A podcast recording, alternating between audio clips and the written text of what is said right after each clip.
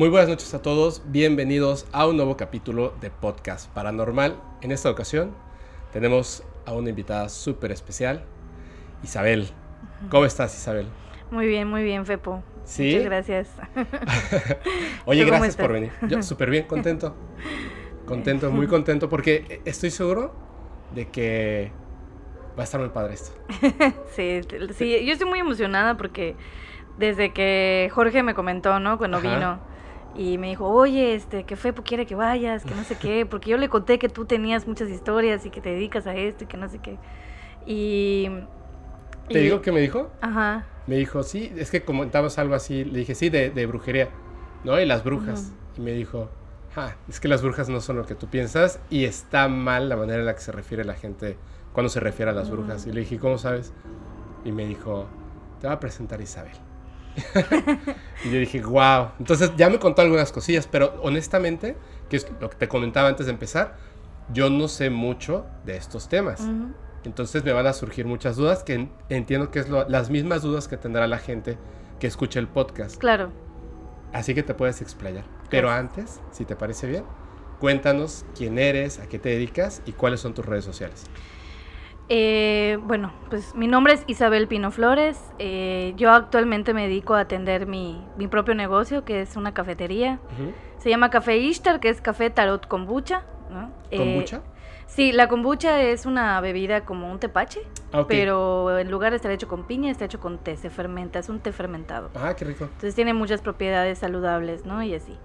Entonces, este, y todo esto es, bueno, yo desde hace mucho tiempo que quería abrir una cafetería y habe- antes de la cafetería había abierto mi, mi propia tienda esotérica y me dedicaba a las Ah. limpias, al tarot.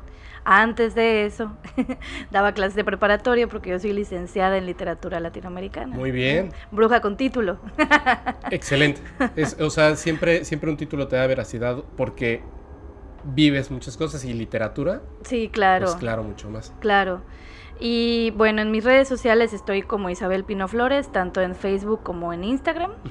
Así, Isabel Pino Flores. ¿Qué son las principales que utilizas? Sí, son, bueno, son mis redes personales. Y eh, bueno, la del café, estoy como Café Ishtar, tanto en Facebook como en Instagram. ¿Ok? Y mi tienda esotérica se llama Triple Diosa. Y así también se puede encontrar en Facebook y en Instagram. De todos modos, para todas las personas, los que estén en Mérida, ya saben, se van a tomar un café. ¿Cómo se llama la bebida? Eh, kombucha. O una kombucha. Y además hay lectura de tarot ahí, ¿verdad? Sí, bueno, ahorita tienen que agendar conmigo. Este, me, me pueden en- enviar un mensajito y pueden agendar conmigo en ciertos horarios. ¿Ok? Y ya más adelante, pues cuando vayan por su café, este, les puedo ahí tirar las cartas, ¿no? Mientras están cenando. Está buenísimo. Yo tengo que Sí. ir, ¿eh? Tengo que ir. Sí, claro que sí, está Promet- pendiente. Sí, prometido en estos días voy. Ahora, el este. De todos modos, vamos a poner todas las redes sociales para que la gente te siga. Claro que sí, muchas gracias. Sé, sé que hay muchas historias. Si te parece bien, antes de que vayamos al tema, al tema de, de lo que tenga que ver con, pues, con tarot, eh, si digo algo mal, me dices, ¿eh? Sí, sí, sí, claro. Brujería, magia, etcétera. ¿Por qué no nos cuentas una historia que tú hayas vivido? Que yo haya vivido. Una guay. experiencia. O que tengas así muy, muy cercana. Eh, bueno, pues voy a comenzar desde que eh, cuan- cuando empecé como a desarrollar como mis habilidades, ¿no? Ok. Este, cuando estaba yo en la adolescencia, eh, ya ves que en la adolescencia nosotros desarrollamos no solo nuestro cuerpo, estamos desarrollando muchas cosas también espiritualmente, se mueven muchas cosas. No me van a dejar mentir las personas que tienen habilidades, eh, o sea, extrasensoriales y todo eso, em, que cuando más les ha pasado cosas ha sido en la adolescencia, ¿no? Por todo el Ajá. cúmulo de emociones que empiezan a surgir. Y literalmente así. tu cuerpo cambia, ¿no? Sí, el cuerpo. Exactamente, el cuerpo cambia y espiritualmente también estamos Claro. cambiando y ado- adaptándonos y Claro. este y creciendo, ¿no? Entonces, eh, por eso también nuestra mente es un revoltijo porque percibimos muchas cosas. Entonces a mí me pasaba todo el tiempo, eh, constantemente me, me sucedían parálisis de sueño, ¿no? Ok. Yo vivía en una casa muy antigua en la Chuminópolis, Ajá. de hecho, justo para los que conocen la ciudad, eh, en la colonia Chuminópolis hay una refaccionaria que se llama La Sirena. Sí. Al lado hay una casa antigua grandísima. Esa era mi casa. Oh. Sí. Entonces, este, pues obviamente habían muchísimas energías, ¿no? Entonces, una vez, cuando yo estaba teniendo problemas alimenticios, Ujú. eh, yo no comía nada. Y una vez, este, en la noche, me empecé a levantar como, me levanté a vomitar como tres veces. Pero era como, como si me hubiera dado una empachada, ¿no? Ajá. Pero no había yo comido nada en todo el día, te digo, porque yo tenía como esos problemas alimenticios y todo que, que surgen a partir de ahí, ¿no? El Sí, disgusto claro. por el cuerpo y todo. Entonces, eh, y yo compartía cuarto con mi hermana, mi hermana mayor, ella me lleva 13 años. Eh, y ella, este, yo tenía como unos 9, 10 Me años. leíste la mente, te iba a preguntar cuántos años Sí, yo tenías. tenía como unos 9, 10, de- como 10, 11 años aproximadamente, ¿no? No 9, como 10, 11 años. Y de repente este, le, le pido a mi hermana agua y para ir a la cocina era un viaje, ¿no? Porque la casa era muy grande. Y mi hermana me dijo, oye, este, nada más acompáñame porque soñé algo feo, ¿no? Ajá. Y, y yo, bueno, pues la acompañé, tomé mi agua, nos volvimos a dormir y a la mañana siguiente le pregunté a mi hermana que qué era lo que yo lo que ella estaba soñando, ¿no? Y que soñó que estábamos durmiendo en una parte de la cocina, porque en la, en la parte de la cocina había un como un antecomedor Ujú. en donde antiguamente en esa casa dormía el servicio, la gente que se dedicaba al servicio, ¿no? Entonces, que estábamos durmiendo nosotros ahí en las hamacas y que ella se despierta porque yo estaba gritando, porque me estaban atacando unos espíritus. ¿no? En tus sueños te, te estaban En el atacando. sueño de mi hermana me Ajá, estaban a ti te ata- estaban a atacando. mí me estaban atacando y a ella la estaban so- sosteniendo otros dos. Ok. ¿no? Entonces que en lo que ella se liberaba, ella, o sea, como que logró liberarse, ¿no? En su sueño de, de los dos espíritus y este, y ya fue a ayudarme y me preguntó que quién, si logré reconocer al espíritu que me estaba atacando y, y que yo le dije, ¿no? Que era el tío Ernesto. El tío Ernesto era un tío abuelo que murió cuando yo era muy, muy chiquita, ahí en la casa, murió en esa casa. Y la, la cuestión está en que eh, él era nuestro como tío abuelo político, Ajá. porque él se había casado con la hermana de mi abuela, de mi tía abuela. Y yo me parecía mucho a esa tía abuela. Pero, o sea, yo me parezco físicamente en cuerpo, en, en, en nariz, en muchas cosas. A esa O tía sea, abuela. a esa tía abuela. De hecho, había un retrato y la, en, en la sala y la gente creía que era yo, ¿no? Retratada. Entonces estaba muy curioso, ¿no? Porque yo, yo sentía en cuando estuve, cuando me levantaba a vomitar, ¿no?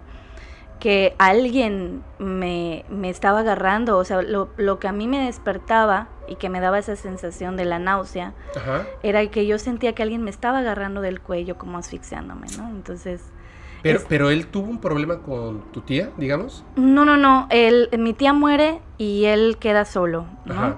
Entonces, este, pues mis, mi mamá y mi papá, pues lo empiezan a cuidar y lo llevan a la casa para cuidarlo antes de, eh, para que, pues, Ya estaba grande. sí. ya estaba muy grande, ¿no? Eh, la, la otra cuestión es que la noche que él muere, ese, esa noche, mi mamá estaba muy inquieta, ¿no? Y, y, y se- y dijo, me voy a quedar a dormir con, con el tío, ¿no? En el cuarto del tío. Siempre había que, alguien tenía que quedarse, usualmente mandaba a mi hermana o a mi hermano o, o a la chica que le ayudaba con la limpieza, ¿no? Pero esa vez mi mamá dijo, no, me voy a dormir hoy con él. Y entonces eh, dice mi mamá que como a las 3 de la mañana yo pegué de gritos en el otro cuarto. Yo, yo estaba, yo tenía como 3 años, una cosa así, ¿no? Y que mi mamá se, se asustó y fue a verme y se quedó dormida conmigo. Y que de repente, eh, antes de despertar, como que escuchó que alguien dijo su nombre, ¿no? Y creyó que era el tío que le estaba llamando A el- tu mamá. a mi mamá. Ajá. Y este, y cuando ella va al cuarto, el tío ya estaba muerto. No manches. Sí, o sea que por mi- te- como si por mi culpa hubiera muerto solo, ¿no? Ah. ¿No? Entonces eh, hay, hay como un, Eh, o sea, un él hilo. no era, no era, digamos, o sea, eso que estaba haciendo, digamos, no era contra tu tía, porque te parecieras a ella, sino más bien, o sea, había como que dos cosas que las conectaban. Exactamente. Bueno, a ti, Sí, con él. sí, Sino como que él sintió que murió solo, porque en lugar de que tu mamá se quedara cuidándolo a él, exactamente. te fue a cuidar a ti, que habías tenido una pesadilla o algo, ¿no? Sí, sí, sí. Mm. Eh, eh, bueno, por empezando por ahí. O sea, empezó todo. Ok. Fíjate que, que- que en, en un momento que decías este de las energías y los cambios que uno tiene cuando pasa pues de la infancia, o sea, de ser un niño a de repente, pues eso es la adolescencia, básicamente Claro. te conviertes en otra persona y de- efectivamente te conviertes en otra persona. Un amigo eh, es, es un amigo que es un actor, es mi mejor amigo, vive en la Ciudad de México. Cuando vive en la Ciudad de México, de repente vive en Nueva York y no sé qué tanto rollo. Este, a veces pasan literalmente cinco años que no nos hablamos, no nos escribimos porque a él no le gusta Facebook y esas cosas. Obviamente no nos vemos y cuando nos vemos, eh, pues seguimos siendo súper amigos, pero él me comentó una vez hace muchos años, me dijo, era la primera vez como que nos íbamos a dejar de ver, sabíamos que muchos años, y me dijo, ¿te, te das cuenta de que si nos dejamos de ver o hablar o lo que sea más de dos años, cuando nos volvamos a ver, literalmente cada átomo y partícula de nuestro cuerpo, que en este momento está aquí, ya no existe. O sea, literalmente vamos a ser otra persona, totalmente. Y me quedé pensando en cómo si, si físicamente somos otra persona porque cada célula de nuestro cuerpo ya murió y creció una nueva, o sea, e- en efecto somos otra materia absolutamente distinta, ¿por qué nos seguimos reconociendo y por qué seguimos siendo la misma persona? Y siempre como que lo conecto mucho como cuando se habla de fantasmas o de o estas entidades que en algún momento fueron humanos, en realidad nunca dejaron de ser humanos. Es simplemente así como nosotros transmutamos a otro cuerpo, Exactamente. ellos transmutan a, a otro tipo de, Dimensión. de dimensión. Bueno, Sí. exactamente es, es como, solamente ya no tiene el cascarón, pero el, sigue estando la misma persona, ¿no? Sí, A lo mejor no pueden llevar los mismos procesos mentales que llevamos nosotros porque no tienen un cerebro, claro. no perciben el tiempo y el espacio, pero están ahí como él, como tu tío, que se quedó con esa idea. Sí, Entonces se repetía. Sí, sí, lo que a mí me, me, me llamaba la atención era eso, ¿no? Yo, yo, yo sentía mucho la presencia de ese tío en la casa.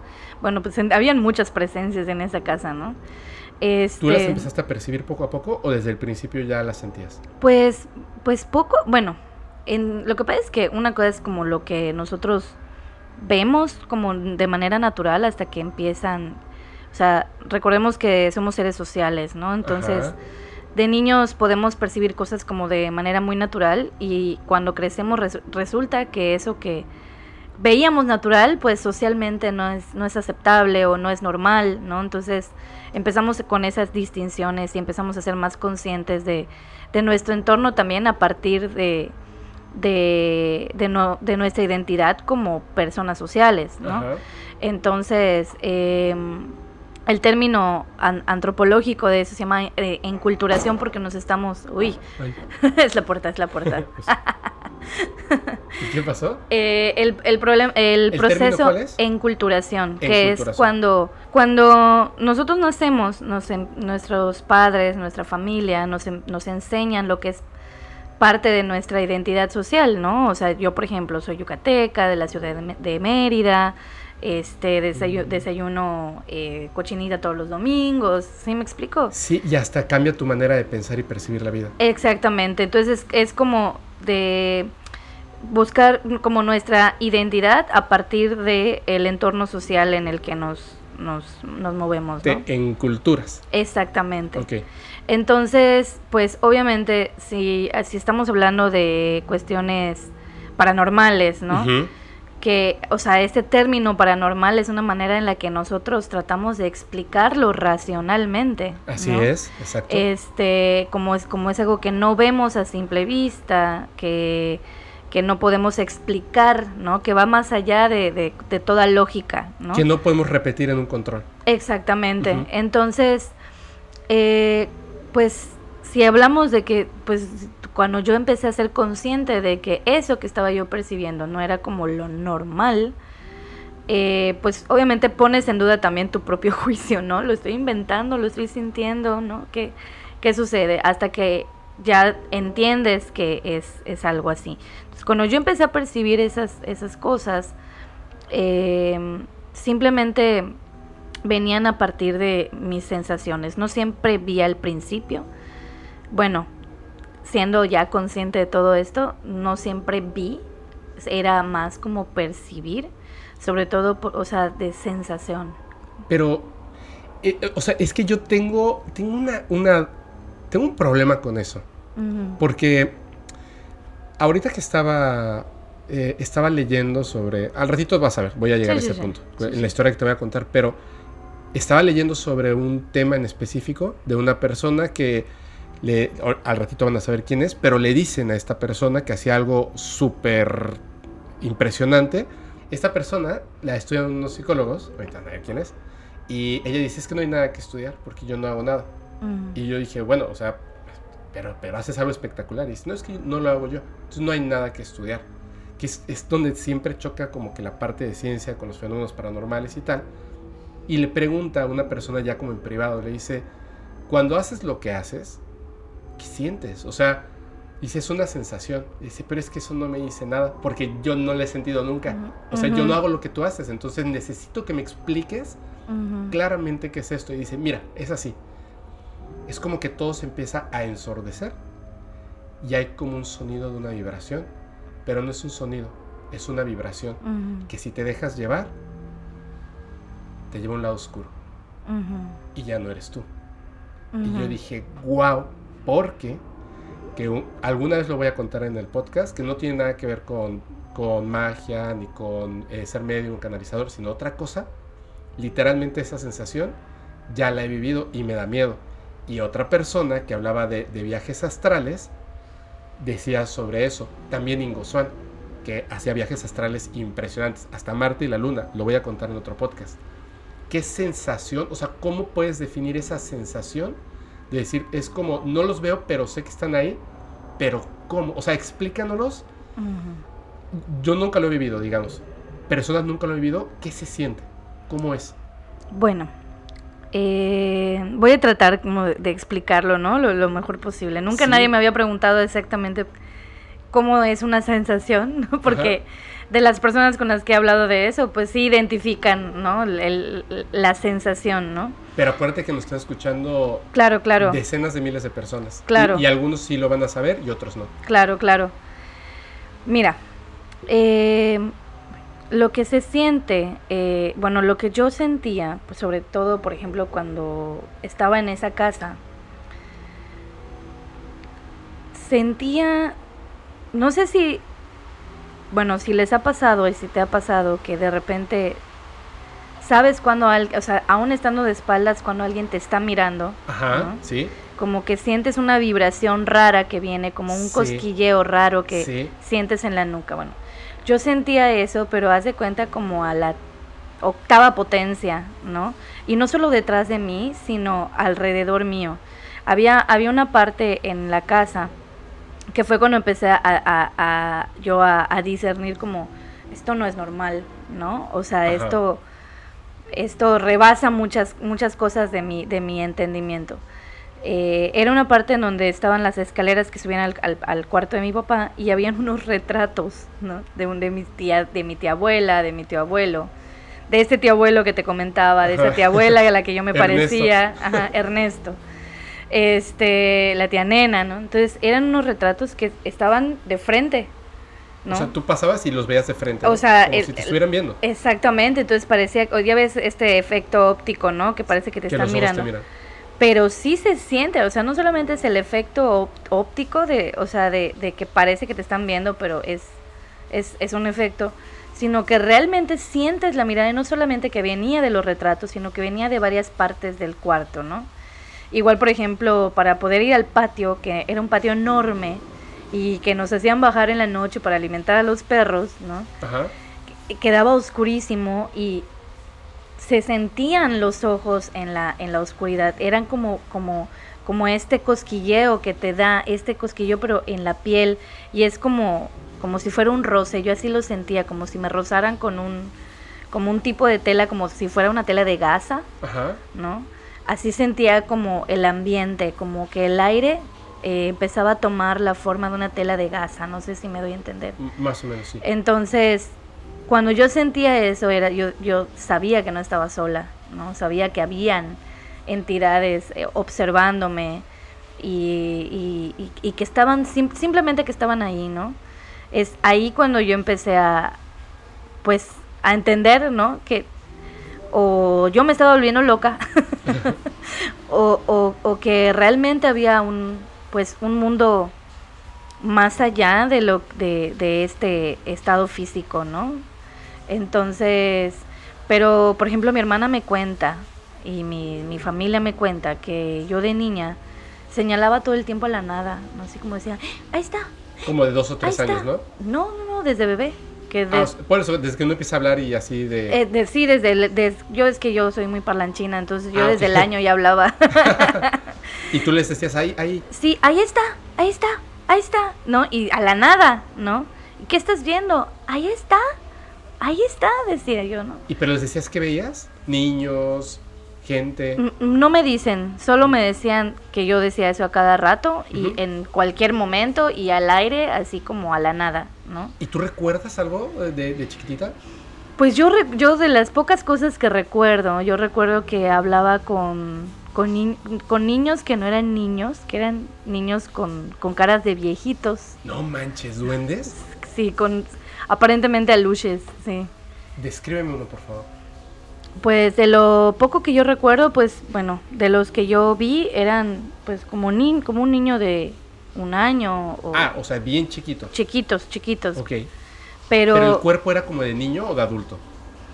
Mm, era más, pues sí, similar, similar al de un, al de un niño, Ajá. ¿no? Pero la cara era Pero la- las caras eran como arrugaditas. mucho. Mm, no mucho, o sea, como, hace cuenta, bueno, como de una persona de 50 años aproximadamente, 50, 50 60 años. Ok. No, porque para mí muy arrugado es muy arrugado, ¿no? Sí, o como sea, así de película, ¿no? Exactamente, exactamente. Y no, no estaban, ajá, no eran como O sea, que se se, les un rostro estuviera. adulto. Sí, era como un rostro adulto, pero eran niños, ¿Hablaban? para mí. Pues yo se lograban comunicar conmigo, no te puedo decir si hablaban, Como que en ese momento aceptabas la comunicación y ya. ¿no? pero e- en ese momento yo entendía perfectamente lo que me decían cuando estaban molestos, cuando estaban felices. Pero ¿cómo jugaban contigo? ¿Te perseguían? ¿Los perseguías? ¿Se escondían? ¿Qué, qué hacían? Eh, pues me, o- bueno, me, me agarraban mis juguetes, Ajá. ¿no? O sea, que, que yo agarraba, no sé, una muñeca y este y de repente ya no estaba. O sea, la dejaba yo aquí en un lugar, de repente ya no estaba y aparecía, no sé, arriba del refrigerador. ¿Pero tú los veías a ellos tomar la muñeca? Eh, no, no. O sea, haz de cuenta, veía yo al, al, al monito, ¿no? O sea, al, al, al duende Ajá.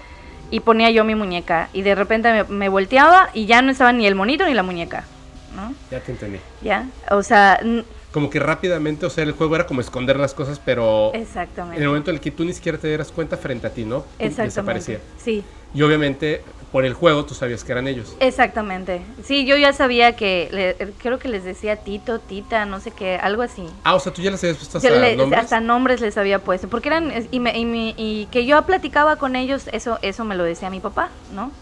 Que es, es que, ¿y con quién estás hablando? Y yo, con Tito. ¿Quién es Tito? Ahí está.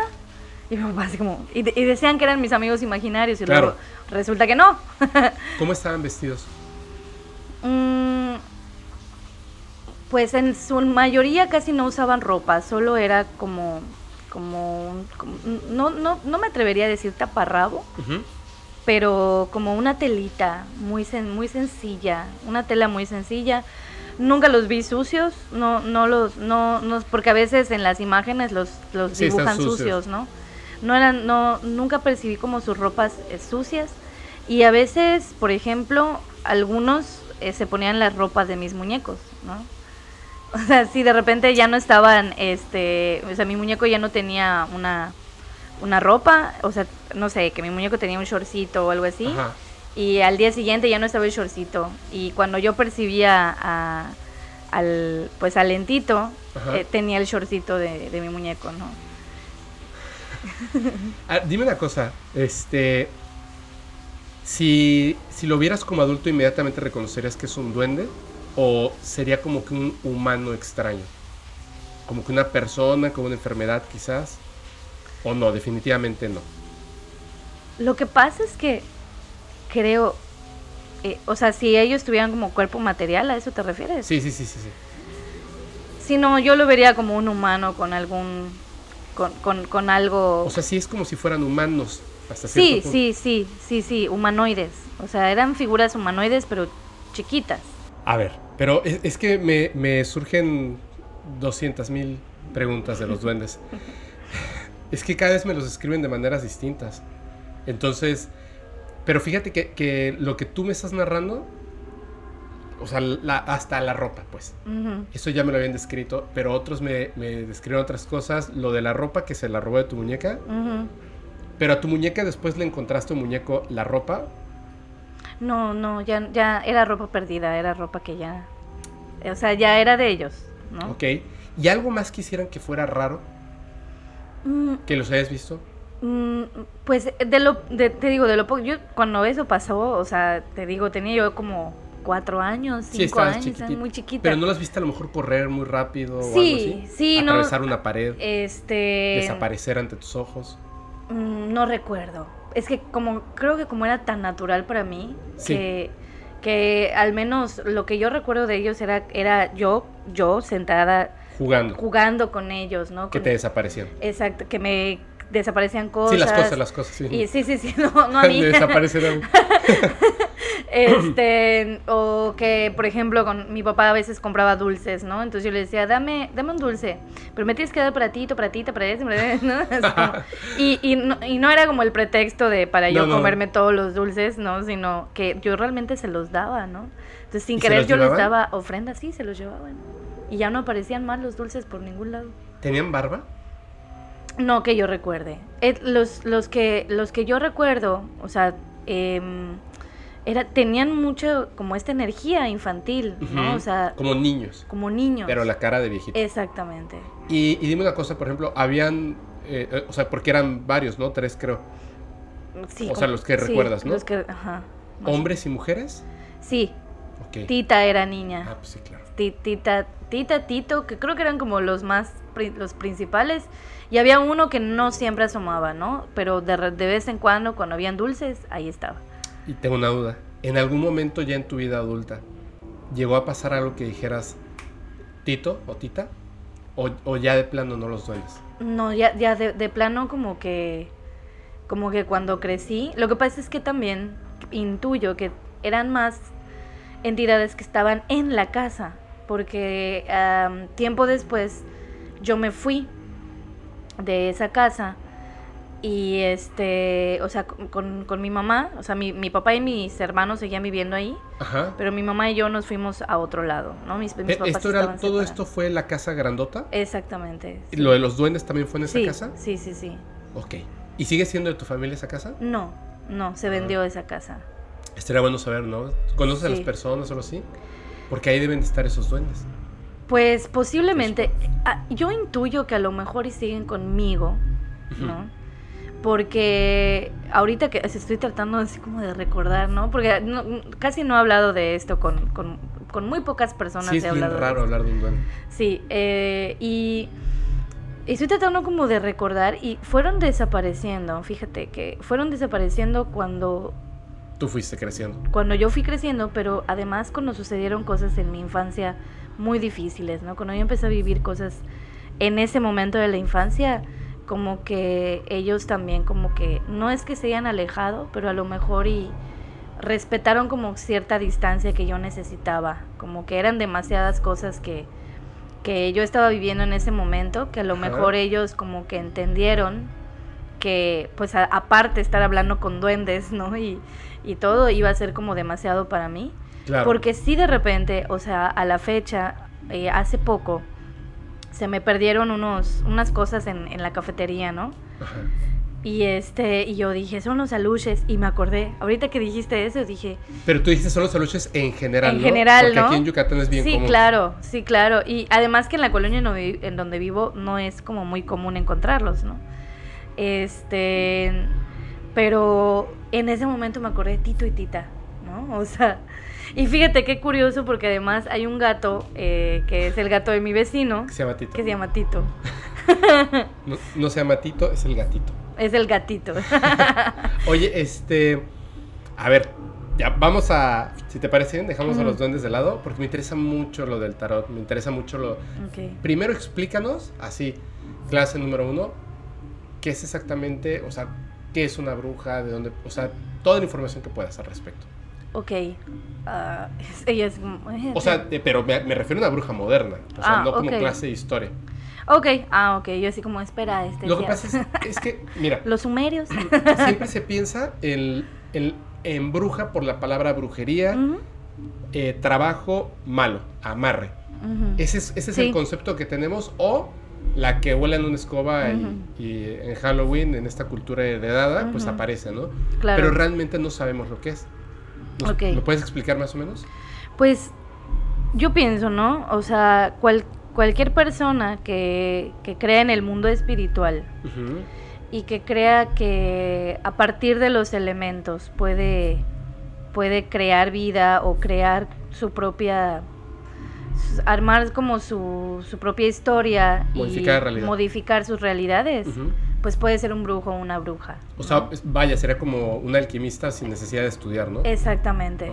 Exactamente. Entonces, yo por, cuando conozco personas, ¿no? Que me dicen, no, es que yo siempre enciendo mi veladora y a veces pongo mi incienso y hago esto, y hago mis rituales. Y, y, le digo, eso es, eso es brujería, ¿no?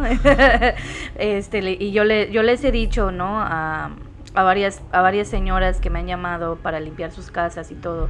Cuando me dicen es que cuando siento la energía muy pesada, abro mis ventanas, prendo mi incienso, prendo mi veladora, quemo tal hierba, eh, me tomo tal cosa, ¿no? Porque eso siento que me da paz. Y yo le digo, sí, usted es una bruja, le digo, y usted puede hacer todo eso para... y, y todo lo que usted está haciendo está bien, ¿no? Porque al fin y al cabo usted está modificando su realidad en su favor y en favor de su familia, ¿no? A ver, tengo, tengo una pregunta y además te quería pedir un favor. ¿Por qué? ¿Por qué? Porque ¿por qué las mujeres tienen más poder para eso que los hombres? Yo pienso que los hombres también tienen poder para eso, pero es que sabes sabes qué pasa que que bueno desde los sumerios, eh, en, antiguamente en las tribus matriarcales, ¿no? Porque en algún momento creo que en la casa lo platicamos, ¿no? Eh, las mujeres estamos más conectadas con la tierra, ¿no? Porque... ¿Pero por qué? ¿Tú crees que sea algo como, como de la naturaleza?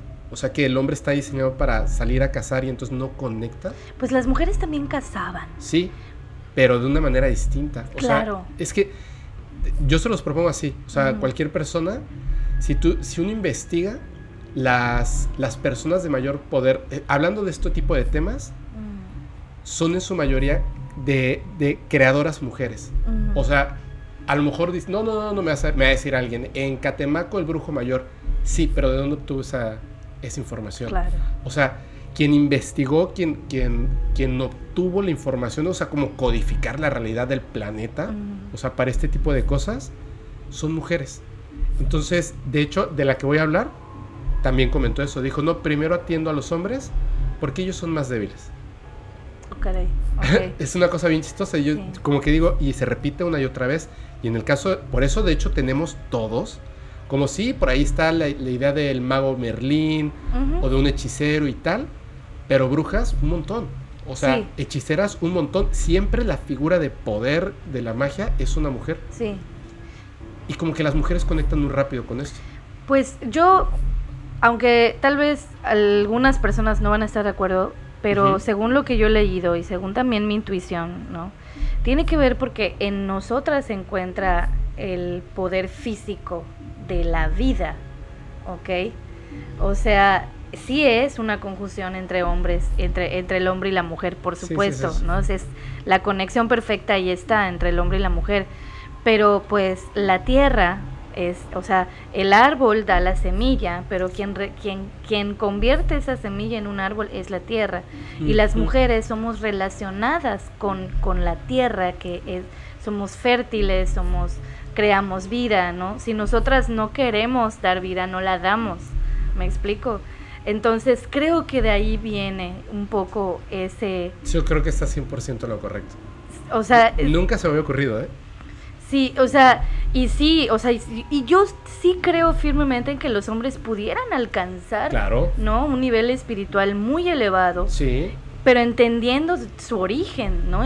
Si el árbol entiende que también viene de la tierra, entonces el, el, el ego del árbol, ¿ok? Se, se va va a convertir en, en, vida junto con la tierra, ¿no? Entonces, y eso es, y yo creo que eso es como que lo que los ha alejado a los hombres de, de este, de esta cuestión tan natural, ¿no? De, de, de, la magia, de crear magia, de crear, de, de creer en el, en el espíritu, de alimentar el espíritu, ¿no? Entonces, porque durante siglos, muchos siglos atrás, miles de años atrás, los hombres se dedicaron primero que nada a desvirtuar todo lo que es femenino, ponerlo por debajo, ¿no? que las emociones, eh, nuestros sentimientos, lo que es la magia, la, creación, lo, lo, convirtieron en superstición y la, en, o demoníaco, o demoníaco, exactamente. cosas horribles en la historia. Exactamente. Entonces, y enaltecieron la lógica, que sí definitivamente yo, yo me considero una persona, yo antes de buscar el lado paranormal, busco la, la parte lógica, ¿no? Pero, pero, pero la, la enaltecieron tanto y le dieron tan tanto como poder ¿no? a, a, ello, que descartaron completamente lo otro porque era, era, era lo femenino, era inferior, ¿no? Eh, lo infravaloraron, entonces evidentemente eso los aleja a ustedes los hombres de esa, de esa fuente de energía, ¿no? Em, que los conecta con, con la magia, ¿no? con, con, con, el, con los espíritus, con el mundo espiritual. Entonces, obviamente también por algo, también, o sea, no es por hacer proselitismo, pero por algo también ahorita las, las feministas también están como buscando como que se le eh, regresa ese poder que se le que les quitaron, ¿no?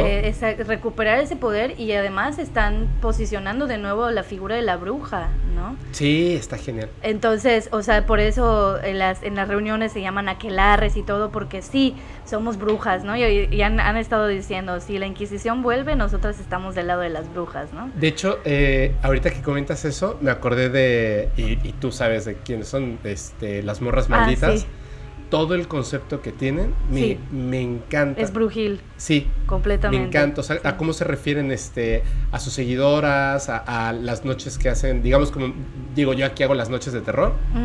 Eh, y ellas tienen, o sea, todo el concepto que tienen es de, de brujas, ¿no? Sí. Y está súper padre, me parece que es muy interesante. Sí, yo las, yo las sigo.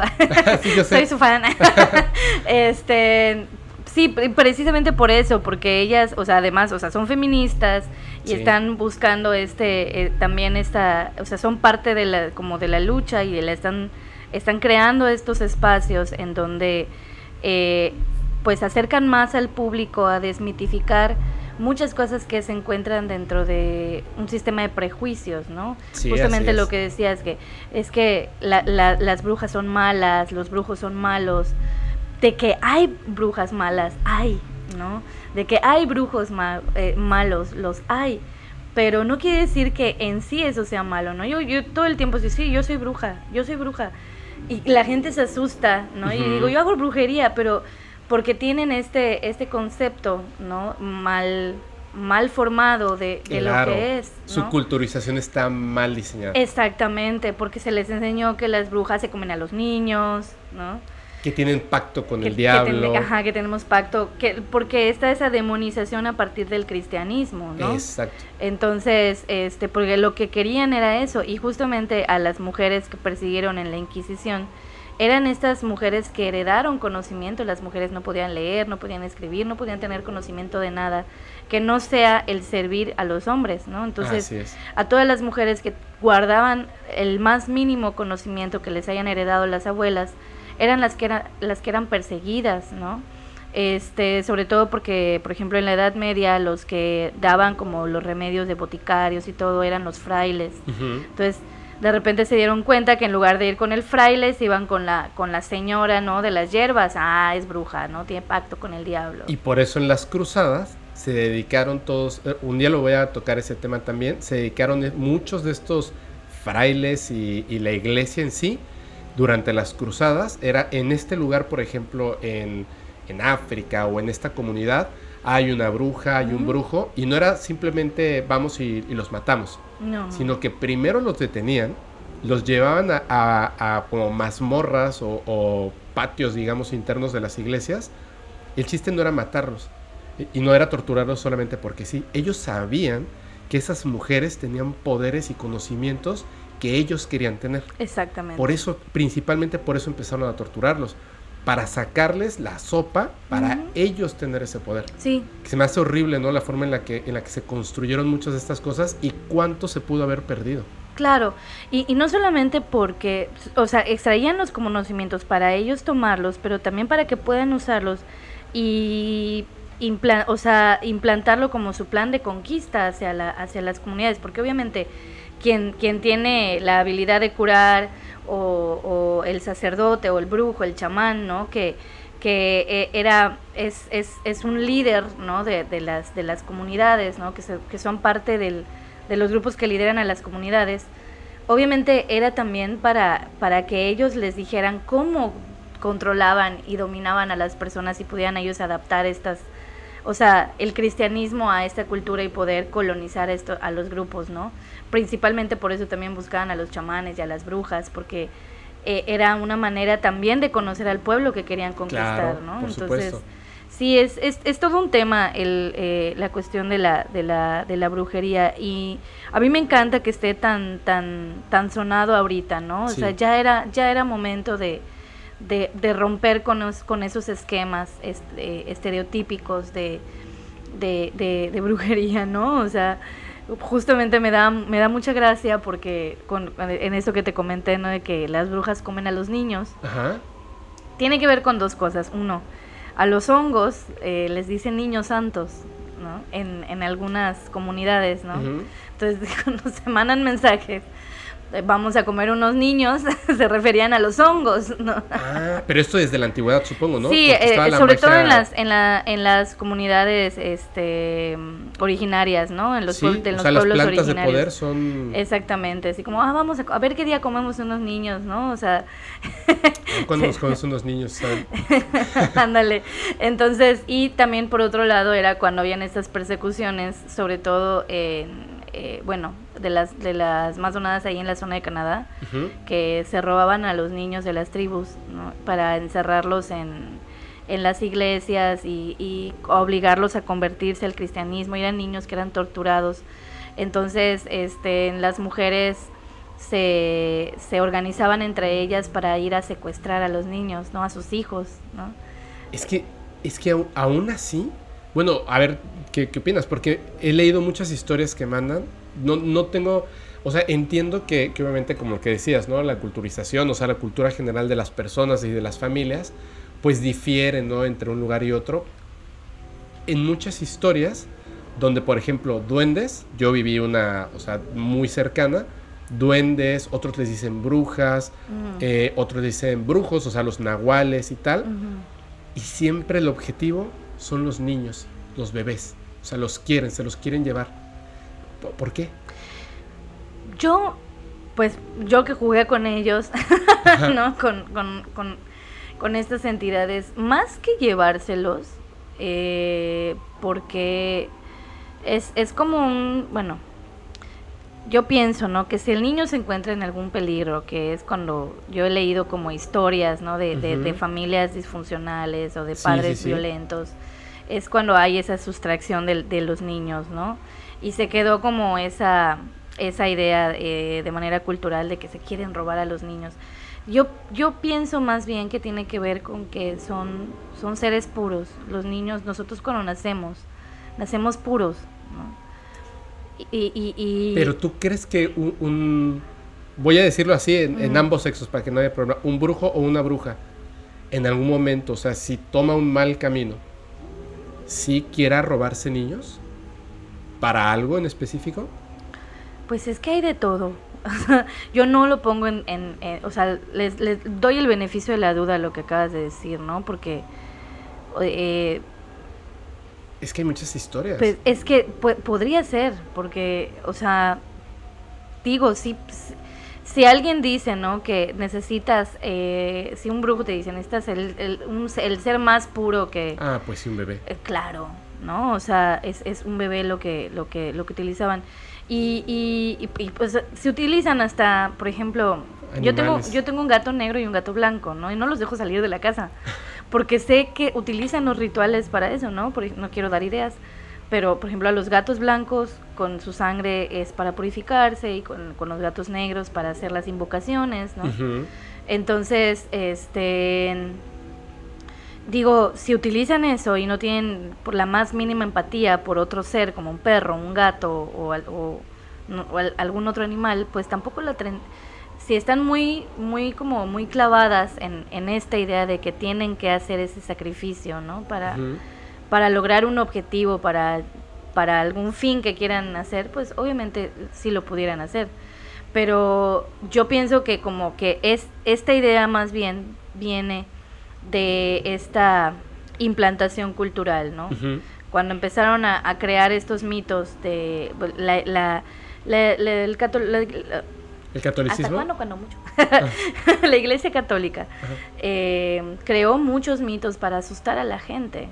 ¿No? O sea, muchos de los mitos que nosotros conocemos son inventados incluso por la misma Iglesia Católica. Pero provienen de algunos este, hechos reales. Claro. Por ejemplo, o sea, el hecho de utilizar animales no sé si la imagen del gato negro o blanco exactamente es así, pero en realidad no era el uso del animal. O sea, en una, originalmente se utilizaban unas charolas en África donde mataban un animal y rápidamente al momento de matarlo eh, tiraban los órganos encima de esta charola que estaba como no no no como cocinándolo había un fuego debajo donde se vertía la sangre la charola por encima con los órganos en, medio de un círculo de sal, etcétera, etcétera. Y entonces le hacían preguntas a ese espíritu de ese animal antes de que, o sea, era como si lo atraparan.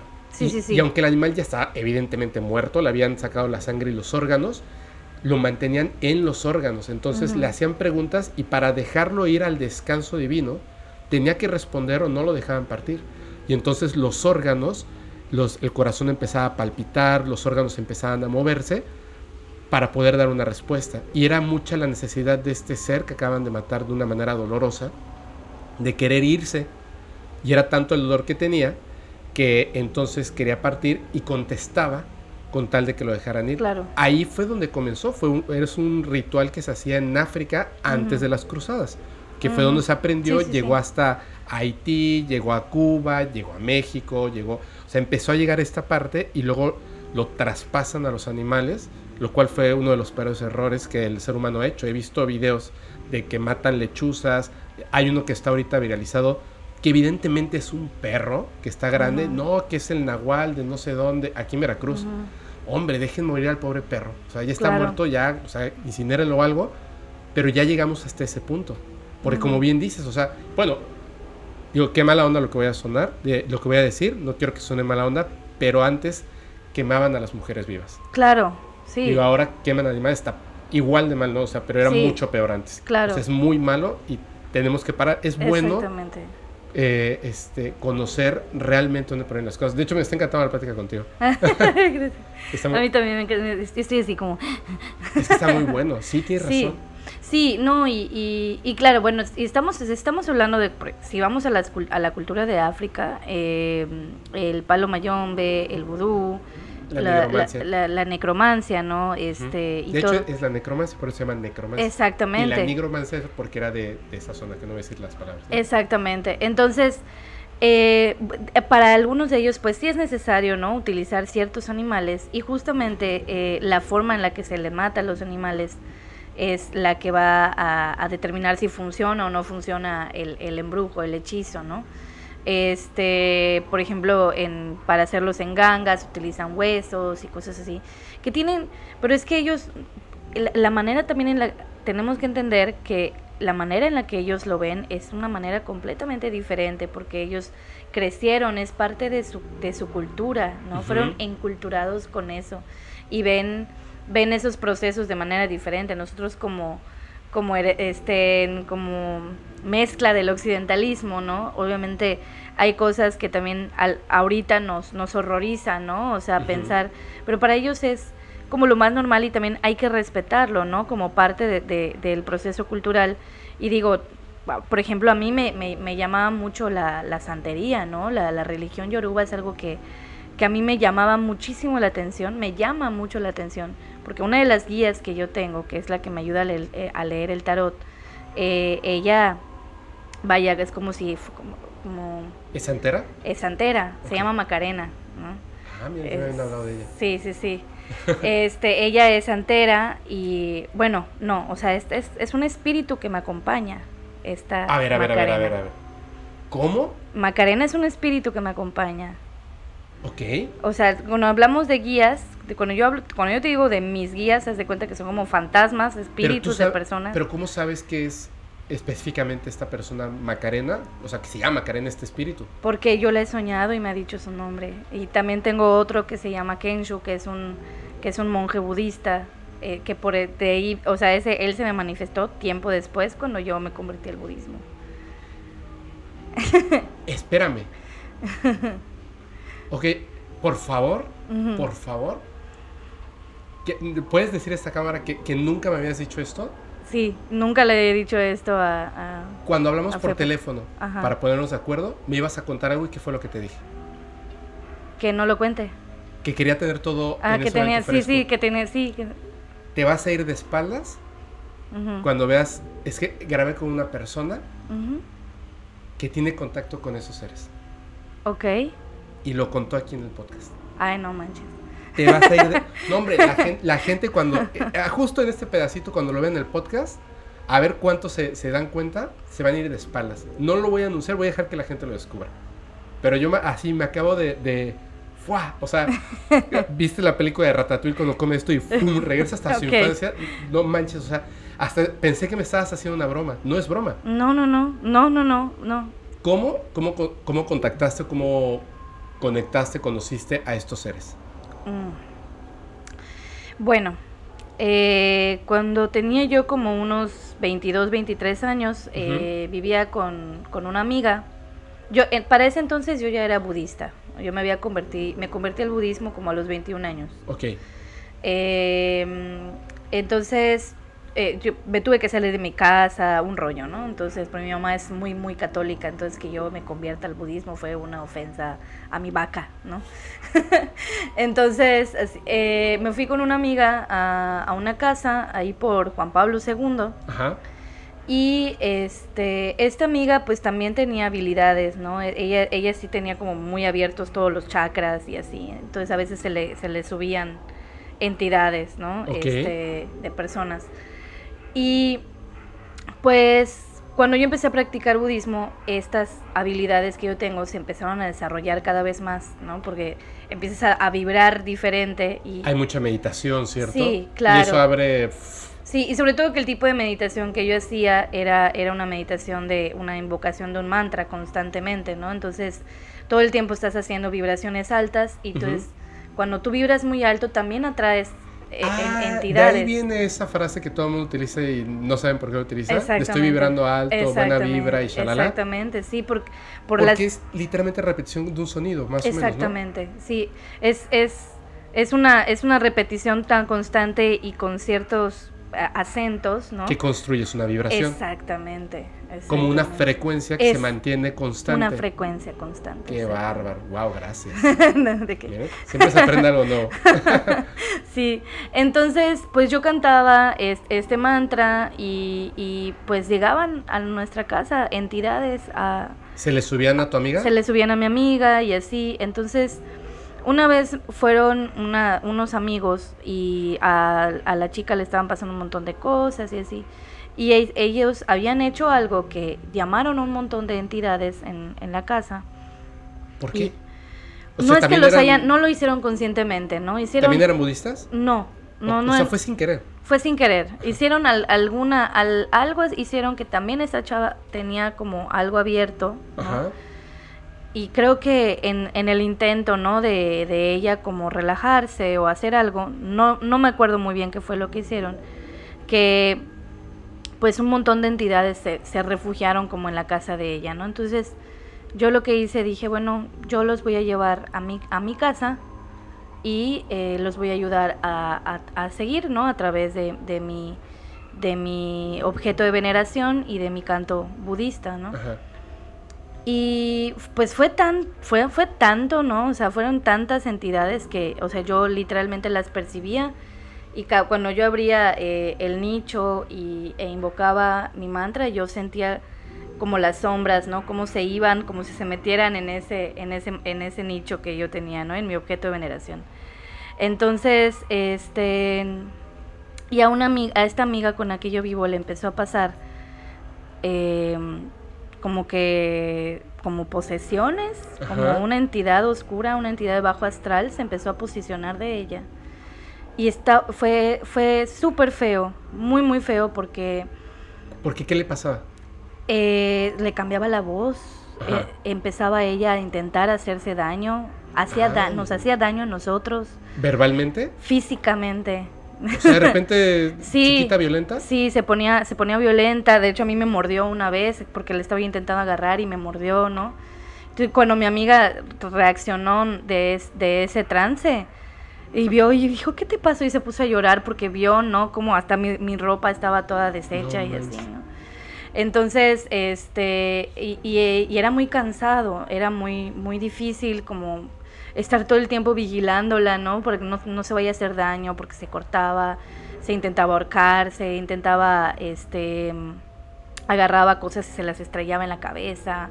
Sí, súper, súper tóxica la entidad esta, ¿no? Entonces, eh, una vez, ahí va, ¿no? Este, eh, estaba tan, ya tan fuerte y estábamos tan como eh, hartos de la situación que pues en la cama, o sea, juntamos nuestras dos camas, mi amiga y yo. Entonces pusimos a mi amiga en medio, yo cerca de la puerta y el novio del otro lado, el novio de mi amiga del otro lado, ¿no? Para que ella esté como en, medio, de nosotros dos.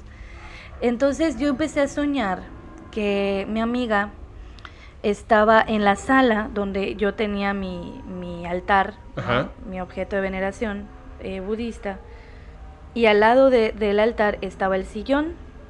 Entonces recuerdo que su cabeza estaba eh, recostada en dirección hacia mi altar y sus pies del otro lado. Y estaban, teníamos una gata y una perra, entonces la perra estaba cuidando la cabeza y la gata estaba en los pies, ¿no?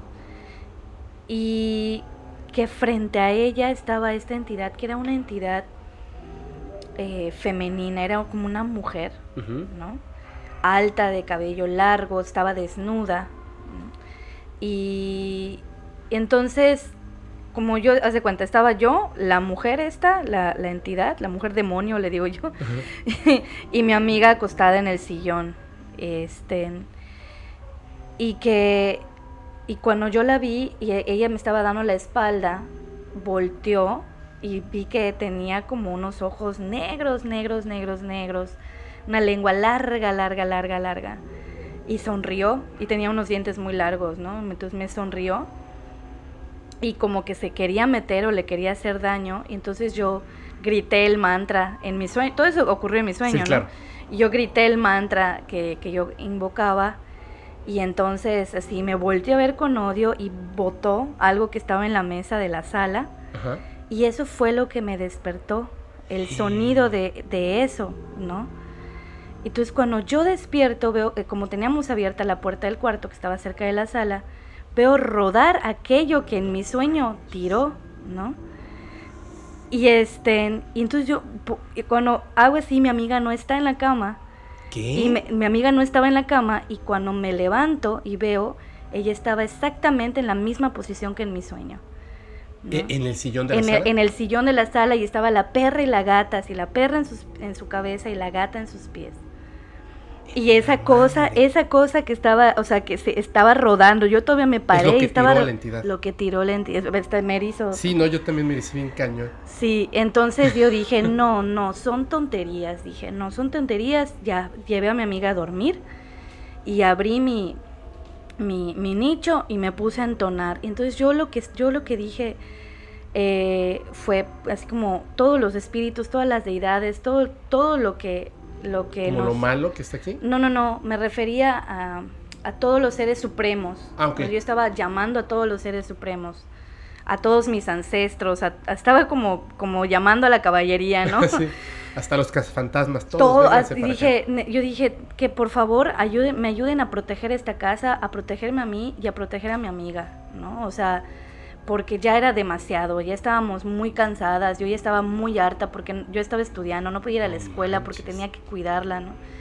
Entonces, este, y, y justamente, o sea, todo eso pasó como entre las 3, 3 y media de la mañana. Entonces yo me senté a entonar es- este mantra y, y no sé cuánto tiempo, yo tardé horas entonando ese mantra, horas.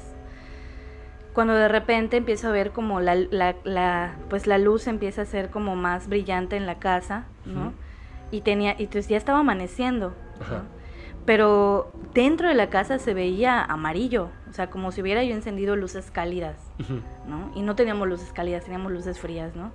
O sea, yo encendí todas las luces de la casa y me puse a, a entonar y dije, por favor, mándenme algo, mándenme a alguien que me ayude a lidiar con todo esto, ¿no? Y entonces, conforme fue amaneciendo, se fue aclarando todo, pero la luz por dentro de la casa se empezó a hacer como, bueno, yo la empecé a visualizar más amarilla, más dorada. Y sentí, ¿no? Como que a partir de ahí hice como un campo de protección en la casa, ¿no? Como, como en Harry Potter, cuando andas en el protego, algo así, ¿no? Y se manifestaron, o sea, como, este, como que sentí de repente la presencia de una mujer negra, ¿no? O sea, una mujer africana, vestida de amarillo, ¿no? O sea, yo la, la empecé a percibir junto a mí. Y de repente mi amiga eh, eh, empieza a hablarme y yo me di cuenta que no era su voz. Y, y me empezó a hablar como si fuera cubana. ¿no? Oye, que yo, yo soy, este, yo vine a ayudarte, que no sé qué, que no sé cuánto, así que yo te voy a estar acompañando. No te preocupes, todo va a estar bien, todo va a salir bien. Van, van a llegar las personas correctas a ayudarte, este, yo todo el tiempo voy a estar contigo, yo te voy a estar guiando, ¿no? Como que se presentó y este y ya me dijo su nombre y todo y, y ya. O sea, y mi amiga así otra vez reaccionó y yo así como ¿Cuál era el nombre? Macarena. Macarena. Macarena.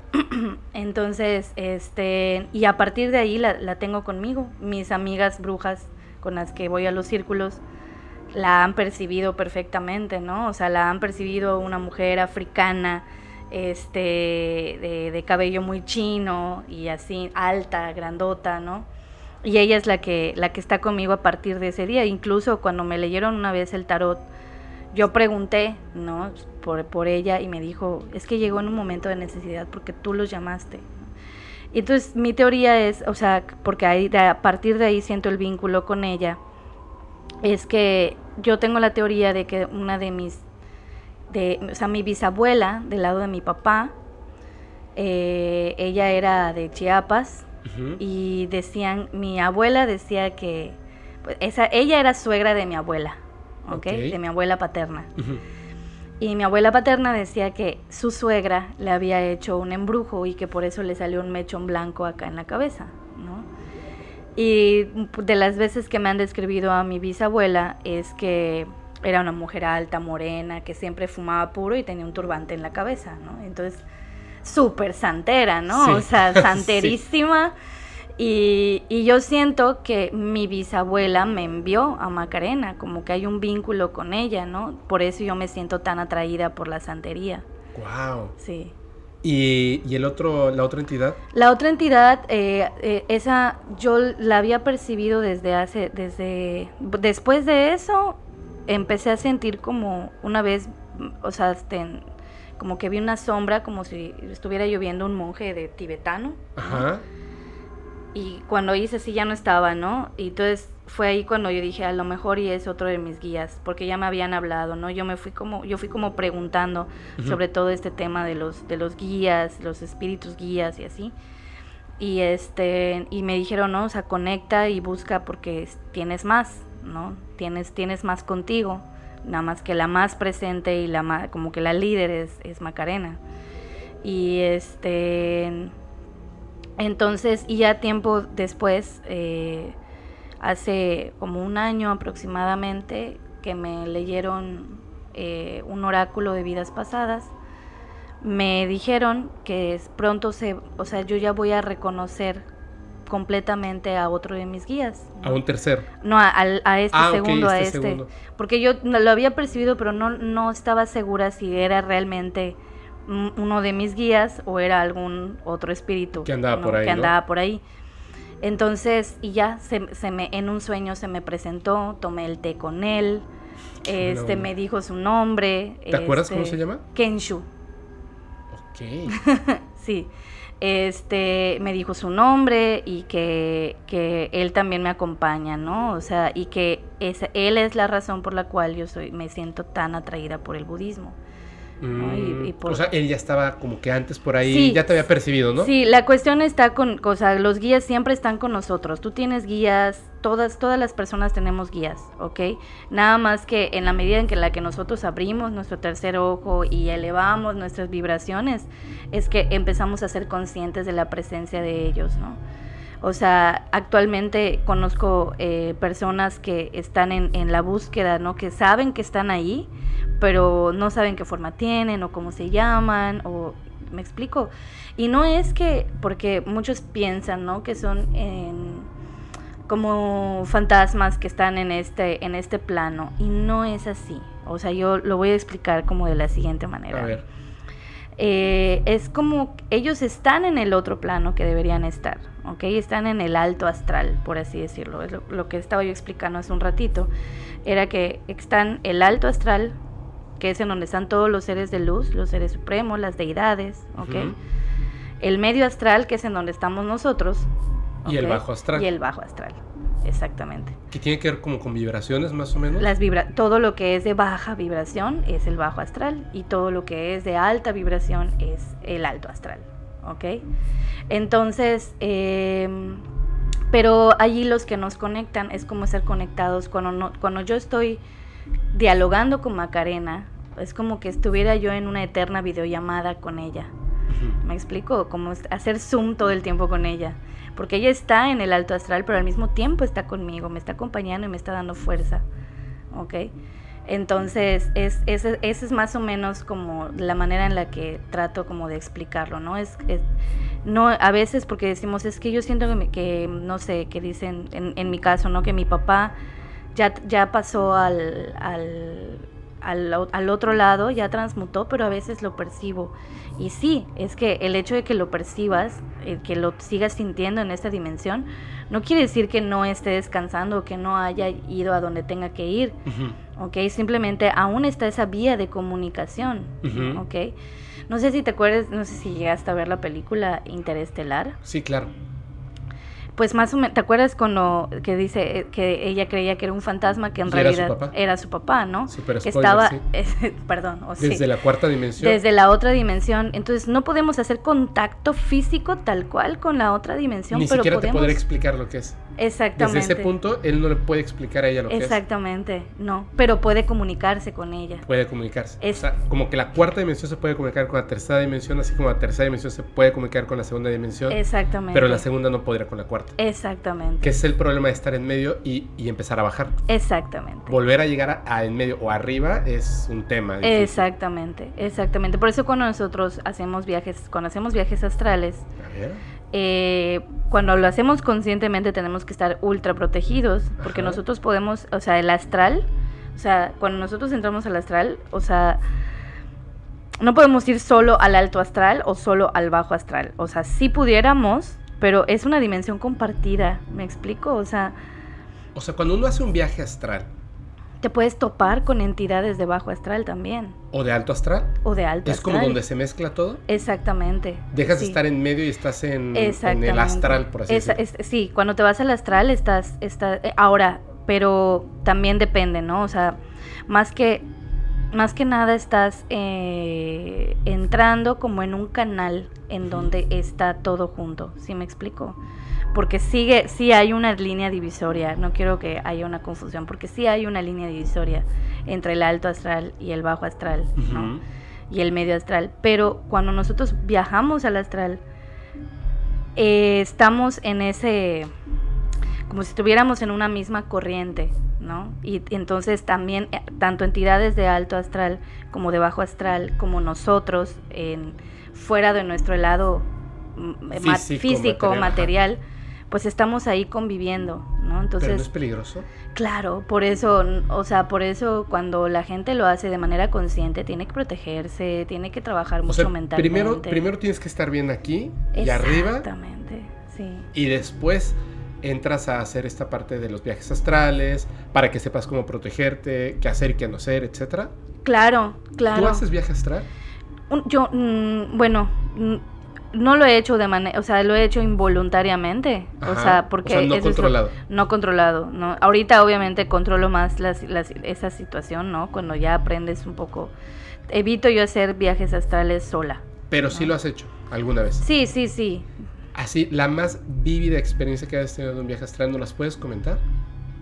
Pues esta, este, este, esto que te conté de la, de la mujer demonio, ¿no? Ajá este fue técnicamente lo que yo hice una proyección astral. Sí, es, es, una proyección astral, pero también es que ahí van a poner los comentarios, pero estabas dormida.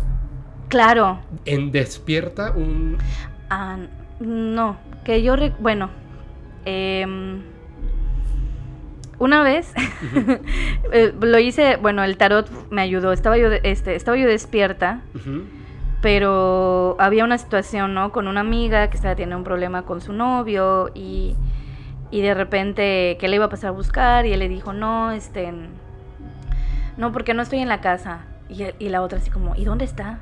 ¿Pero dónde está? Y entonces me dijo, tira las cartas, ¿no? Y tiré las cartas. Y entonces yo vi, ¿no? O sea, en las cartas que él, él se había ido de la casa. Pero dije, no, a ver, me voy a asegurar. Entonces toqué las cartas y me como que disocié, ¿no? Logré tú querías ver, ¿no? Exactamente, disocié mi, mi cuerpo de, o sea, de mi espíritu, por así decirlo, y viajé a la casa de, de, de, mi amiga Ajá. y vi, o sea, la escena de, de su novio agarrando sus cosas, metiéndolas al carro y yéndose, ¿no? Y, y, yo, y yo me quedé así y le dije... O sea, como abandonándola a ella. Ajá, sí. Como ya, ya, no sé, o sea, estaba tan molesto que agarró sus cosas y se fue de la casa, ¿no? Entonces yo eso lo vi. O sea, yo fui a la casa de ella, eh, mi espíritu fue a la casa de ella, lo vi agarrar sus cosas y cuando, o sea, cuando hice así, me dijo, ¿qué, qué viste? ¿Qué? Dímelo, ¿qué viste? Y le dije, no, no está en tu casa. No, no le podía yo decir. Porque ya te dejaron, ¿no? Ajá, o sea, no le podía decir como se, fue, ¿no? O sea, le dije, no, no, no, no está en tu casa, está en su otra casa. Sí, es que no es que salió, es que te, dejó. Ajá, entonces, y así como, eh, eh, eh, pero, entonces, y ya cuando ella, ella le marca y él le dice, me fui de la casa. Entonces, sí, Y yo dejé, ay, sí lo vi, ¿no? Oye, pero tengo una duda. Ese momento de el regresar, ¿cómo se siente? ¿Como la patada cuando te estás quedando dormido y te despiertas? Mm, no, bueno, o sea, ¿te refieres como físicamente? ¿Cómo se siente físicamente? Como el... Sí.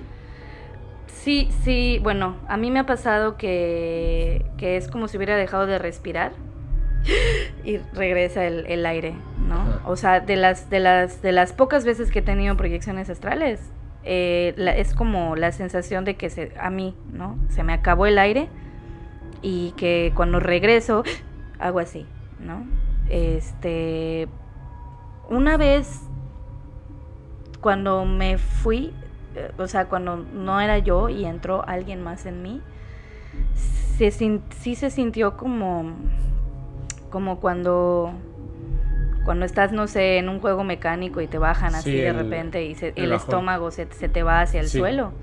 Así me he sentido igual, ¿no? O sea, porque, bueno, eso, en eso me, me, ha pasado que de repente como que me quedo dormida, pero vuelvo a despertar, pero cuando despierto no soy yo, es alguien más. ¿Pero tú te das cuenta de que no eres tú? No. Yo cuando, cuando regreso siento ese, ese, ese como bajón, ¿no? Del estómago. Pero te dicen, ah, es que estabas hablando... Y, y, me, y me dicen, ¿quién eres? ¿Quién eres? Contéstame. Y yo así como, soy yo, güey, ¿qué pedo? Así como, no, es que no eras tú, era Macarena. Y así, nos habló Macarena y nos escupió Ron a todos. ¿Nos escupió Ron? Sí. Sí, eso hacen, ya lo sé. Sí. ¿Pero había ron en esa mesa? Eh, sí, es que estábamos en una fiesta Ah, ok, pero sí había ron. Sí, había ron en la mesa. O sea, no materializaste no, ron. No, no, no, no, no. No, hubiera estado súper impresionante. sí, no, sí, claro. Peda segura siempre. sí, no, este, no, había, había ron porque ella dijo, ah, tienen ron, este, denme, denme ron y los empezó a escupir así como. ¿Y tú no tienes ninguna memoria de eso? No. No, no. Incluso hace poco una amiga, una amiga mía y de Jorge me dijo un montón de cosas que yo le dije y yo me quedé así. Yo te dije eso. Y me dice, sí, tú me dijiste. Y Jorge me dijo, sí, yo estaba en esa conversación. Me dijo yo, no, es que no me acuerdo. No era yo. a ver, justamente ahorita vamos a no hacer una pausa. Ese creo que es el momento adecuado.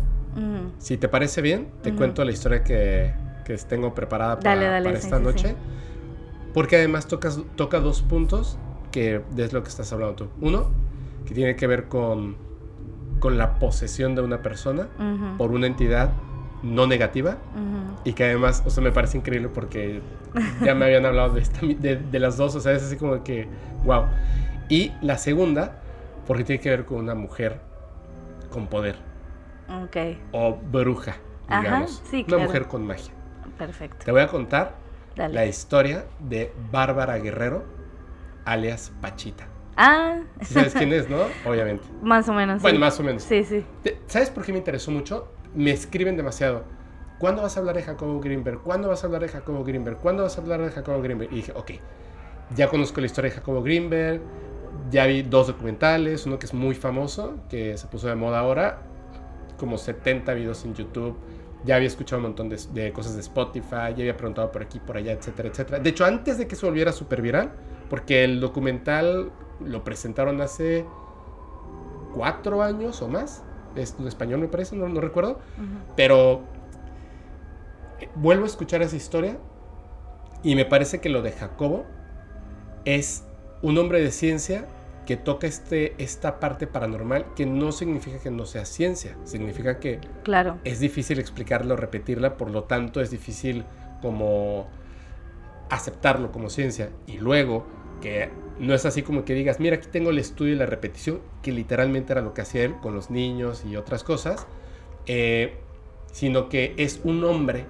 con conocimiento, con ciencia, claro. versus todos los otros hombres que se creen perfectos y entonces no, el, el señor se volvió loco. O sea, ni siquiera volteas a ver el estudio. Es que mira lo que está haciendo con los niños. Les tapa los ojos y pueden ver. Es impresionante, o sea, pausa, ¿no? ¿Y qué pasó con él? Pues desapareció, lo mataron, se fue a otra dimensión, porque incluso es una teoría, ¿sabes? Sí, claro. Hay otra historia de un científico que hizo exactamente lo mismo, anunció que se iba a ir y pensaron que se había muerto, desapareció. Luego rentan, eh, voy a buscar el nombre para que después así, como que esa historia siempre se me queda en la cabeza, pero no recuerdo el nombre. Rentan la casa donde vivía, donde tenía su laboratorio en la parte de abajo, y un día la persona, por, de verdad lo dieron por muerto, pero él se había despedido de su papá, pero el papá pensó que se había suicidado. Y él, y él dijo, no, o sea, dijo, ¿estás deprimido o algo así? Dijo, no, o sea, quiero estar mucho tiempo con mis experimentos. Cuando se va a vivir una persona a esta casa, de repente ve a un hombre pero no ve un hombre caminar como un fantasma, sino que literalmente ve a un hombre, la mitad del cuerpo de un hombre, saliendo de la pared, de la pared. Y entonces él, desayunando, lo ve y se queda así como, ¿no? Pues obviamente piensas en un fantasma. Claro. Y le dijo hola. Y hasta tiró la comida y tal. Y cuando volvió a voltear, pues ya no estaba, ¿no? Entonces él dijo, me estoy volviendo loco, un fantasma, algo.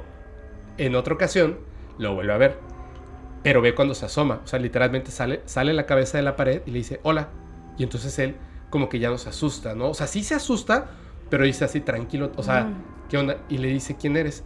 Y le dice su nombre. Y le dice, ¿no está por aquí mi papá? Y, y él se queda así como, no sé quién es su papá, y de repente se va, ¿no? Cuando va la persona a la que le había comprado la casa, que era evidentemente el papá, le dice, fíjate que pasó esto. Y le empieza a describir a esta persona. Dice, no puede ser, me estás describiendo a mi hijo. Pero mi hijo murió. Y le dijo, ¿de qué murió tu hijo? Porque entonces él pensaba que era un fantasma. Claro. Y le dice, ¿de qué murió tu hijo? Y dice, no sabemos, simplemente desapareció. Poquito tiempo después, vuelve a aparecer. Y le dice, hola. Y entonces él, ya mucho más tranquilo, le dice, ¿tú eres tal persona? Le dice, sí. No tengo mucho tiempo. ¿Pudiste hablar con mi papá? Sí. ¿Cómo está? Bien. "Eh, ¿Estás muerto? No. Es que descubrí un lugar que tengo que ir. Y nunca lo volví a ver. Wow. Es increíble, por aparte salía Sí, de la pared. Wow. Y yo dije, wow, esta persona descubrió cómo pasar a esta otra dimensión. Sí, claro. Puede ser, creo, quiero imaginarme que, que está vivo Jacobo Greenberg, que es un científico estupendo, y quizá pasó a esa otra dimensión. Claro. Pero te voy a contar, porque me pareció más interesante, sobre todo en temas paranormales, la historia de Bárbara Guerrero, alias Pachita. Fíjate que, que me voy a centrar en algunas cosas de su vida, pero me voy a ir así como rápido, rápido, rápido lo interesante. Cuando ella era muy joven, una persona de color de Centroamérica fue la que le enseñó pues muchas cosas que tienen que ver como con magia, curación de plantas, este, eh, rituales por así decirlo, más bien como utilizar la energía. Pero esta señora Pachita hacía una cosa que era súper espectacular, que le decían como cirugías psíquicas. ¿ok? De hecho eran curaciones, pero el, el nombre correcto sí sería una cirugía, porque me han contado muchas historias de personas que hacen curaciones, que pueden ser incluso a distancia, por medio de, plantas de poder, por medio de a lo mejor brebajes, por así decirlo, invocaciones, este, concentración, un montón de cosas. Transmisión de energía. Transmisión de energía, como el reiki, muchas cosas, ¿no? Pero ella específicamente lo que hacía Sí. era, era esta cirugía psíquica. Una vez me hicieron una. ¿Sí? Sí. Ahorita que, que terminen, me, Sí. la cuentes porque Sí, sí, sí. a mí me interesa un montón. De hecho, ay, no se pierdan. Bueno, no, ya, la gente ya escuchó esa historia para cuando estén viendo esto. Entonces, ella, has escuchado de los hermanitos, por supuesto, que son estos seres que toman tu cuerpo, Ujú. como lo que estábamos contando, y les dicen hermanitos. Yo no sabía por qué, pero entiendo que es un poquito porque estos seres cuando están en el cuerpo se refieren a las otras personas como hermanito. Te dicen, oye hermanita, oye hermanito, entonces los hermanitos, ¿no? O Sí. hermanitas. Eh, resulta que lo que te contaba de Jacobo Greenberg y por qué llegué hacia Pachita es que Jacobo Greenberg, cuando la conoce, o sea, hay un punto en la vida de Jacobo Greenberg cuando conoce a Pachita, porque él quiere, como hombre de ciencia, desenmascararla, porque no cree en lo que esta mujer hace. Sin embargo, el que termina creyendo en, Pachita, porque la estudia, y que además a partir del conocimiento que él obtiene al estudiar a Pachita, crea la que es conocida como la teoría sintérgica, que eso es lo que hace Jacobo Greenberg. Dejen en los comentarios si quieren que se haga un capítulo específicamente hablando de Jacobo Greenberg. Hoy vamos a hablar de Bárbara Guerrero, Pachita. Hay otra persona que es un chileno, que es escritor, cineasta, filósofo, que medio mundo debe saber quién es, que es este eh, Alejandro Jodorowsky. Ah, Jodorowsky, sí. De hecho, ahorita está de moda esta película de Dune, Duna, Ah, sí, claro. la, la primera versión, eh, estuvo involucrado Alejandro Jodorowsky, que al final, o sea, es, es un rollo larguísimo que tiene que ver con el cine y tal, pero él hizo varias películas, El Topo, La Montaña Sagrada, libros, bueno, es una persona muy, muy particular.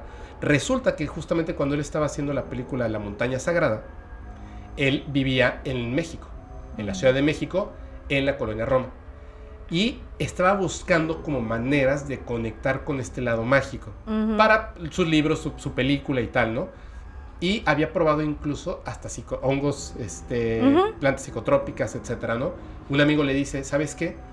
Yo conozco una persona que además vive muy cerca de tu casa, que es una mujer, le dicen Pachita, que cura a la gente los viernes. Y es la cosa más fantástica que te puedas encontrar. ¿Por qué no la vas a conocer? Todo esto lo sabemos, porque eh, eh, Alejandro Jodorowsky escribe un libro que se llama La danza de la realidad y en este libro habla de esto que les voy a contar. Con esto que les voy a contar, con esto que te voy a contar, vamos a entender muchísimo de Pachita. Te comentaba hace rato que Pachita la quisieron estudiar un grupo de psicólogos y dijo, ¿qué me van a estudiar? Si yo no hago nada, porque el que lo hace es el hermanito. Claro. Luego la llevaron al, este, a la zona del silencio, que para que conectara y no sé qué tanto, y decía lo mismo, y dice, ¿por qué traen esta vieja aquí? O sea, aquí están esperando que pase, ¿no? Luego le ofrecieron, porque, o sea, la gente que iba y la estudiaba se impresionaba con ella. Hombres de ciencia, o sea, se impresionaban con lo que ella podía hacer. Llegó un punto en que le tuvieron, o sea, en, en, un, en un lugar eh, la presidencia de la República Mexicana, porque tenía contactos, o sea, hasta allá había llegado con la esposa del presidente, y etcétera, etcétera, tuvo que mandar a la guardia para que le quitaran de encima a un montón de gente que Pachita y todo el mundo así encima de ella y la pobre señora estaba así como que qué onda, ¿no? Pachita, eh, le, o sea, conoce en un momento ahorita van a ver, conoce a Alejandro Jodorowsky, pero uno de estos hombres de ciencia que le estaba estudiando, que obviamente iban para tratar de desenmascarar a la señora que hacía estas cosas y al final terminaban convencidos como, convencidos, como Jacobo Greenberg, bueno, una de estas personas le dice, voy a dar una ponencia, o sea, van a ir así gente súper prestigiosa a dar unas conferencias. ¿Por qué no vas tú y nos hablas de esto que tú sabes hacer? Y dice, literalmente Pachita le dijo, ¿qué voy a decirles yo? Una vieja pendeja que se va a parar a dar una conferencia. ¿Estás loco tú o qué? Ella era una mujer que nació en 1900, muere en 1980 de cáncer, irónicamente, porque digamos no se podía operar a sí misma. Claro. Es una cosa bien rara. Y bueno, también la gente en algún momento tiene que morir. El, el asunto estaba en que llega hasta los oídos de Alejandro Jodorowsky por medio de un amigo suyo, ¿no? Entonces, él piensa, hasta cierto punto yo soy una persona, digamos, eh, de renombre. Y es posible que si le dicen, oye, te va a venir a ver Alejandro Jodorowsky, seguramente no sabe cómo me veo. O sea, no sé, ¿no? Pero posiblemente si le dicen, va a venir Alejandro Jodorowsky a verte, seguramente ella va a indagar sobre quién soy y va a tratar de impresionarme. Porque sin conocerla, sé que está mintiendo. Porque quién podría hacer las cosas que hace Pachita. Entonces, para, imagínate, ve, fíjate, un hombre muy inteligente, ve lo que hace. Le pide a un amigo suyo, le dice, mira, estas son mis tallas, ve y cómprame ropa. Y le dice, no, pues vamos. Y le dijo, no, yo no quiero escoger la ropa. Quiero verme, disfrazarme totalmente como otra persona. Tú escógeme lo que tú quieras, cómprame la ropa. Entonces le va a comprar la ropa. Luego, se baña en limón para quitarse totalmente el olor característico de él. Sí, claro. Se baña en limón, hace una identificación falsa, el nombre Martín Arenas, con una fotografía de un actor muerto muy parecido a él. Él iba a presentarse como Martín Arenas para que ella no supiera que él era Alejandro Jodorowsky, vestido oliendo a otra persona y si en algún momento necesitaba sacar su, su identificación, dice Martín Arenas en, el, en, la, bolsa del pantalón pone un pedazo de chuleta cruda envuelto en papel, papel de plata, en, ¿cómo le dicen? Este, aluminio. Papel aluminio. Se lo pone aquí en la bolsa. Porque los actores, eso es una cosa que, no mucha gente sabe, los actores, la gente de teatro, los directores de cine conocen estas, esto. ¿Se han dado cuenta de que siempre Brad Pitt está masticando? Ok. Es como, como un tótem algo que te conecte al mundo real.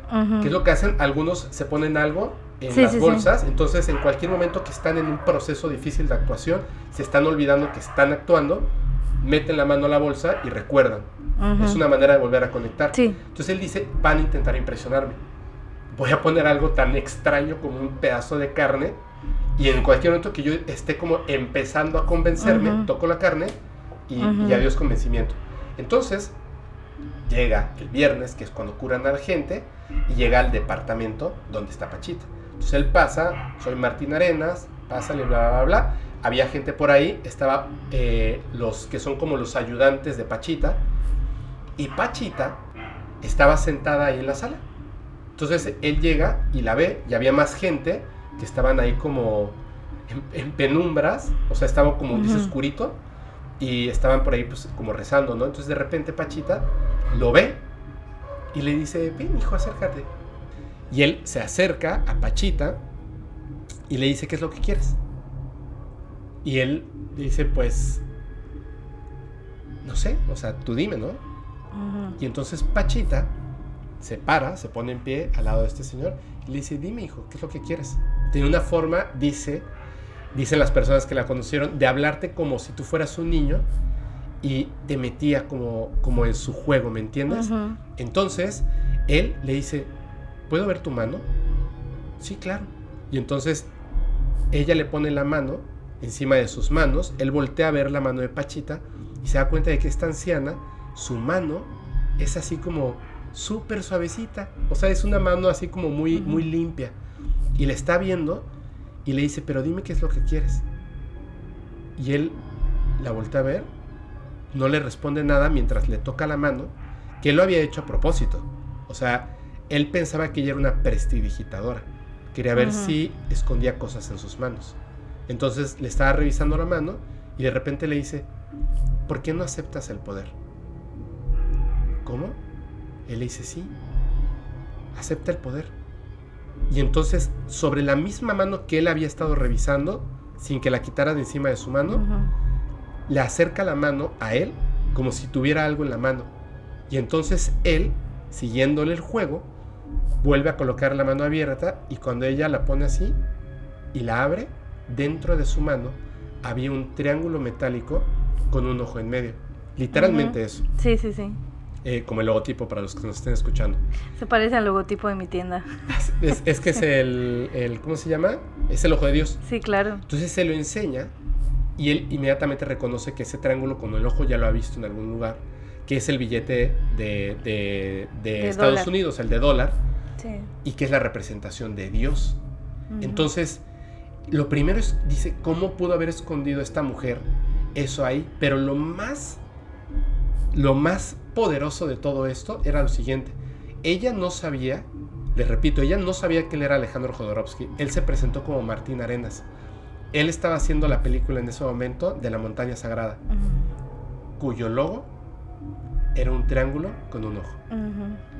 Entonces, él no entendía cómo pudo haber en ese momento aparecido eso ahí, pero le dijo, quiero saber qué es lo que haces, cómo lo haces.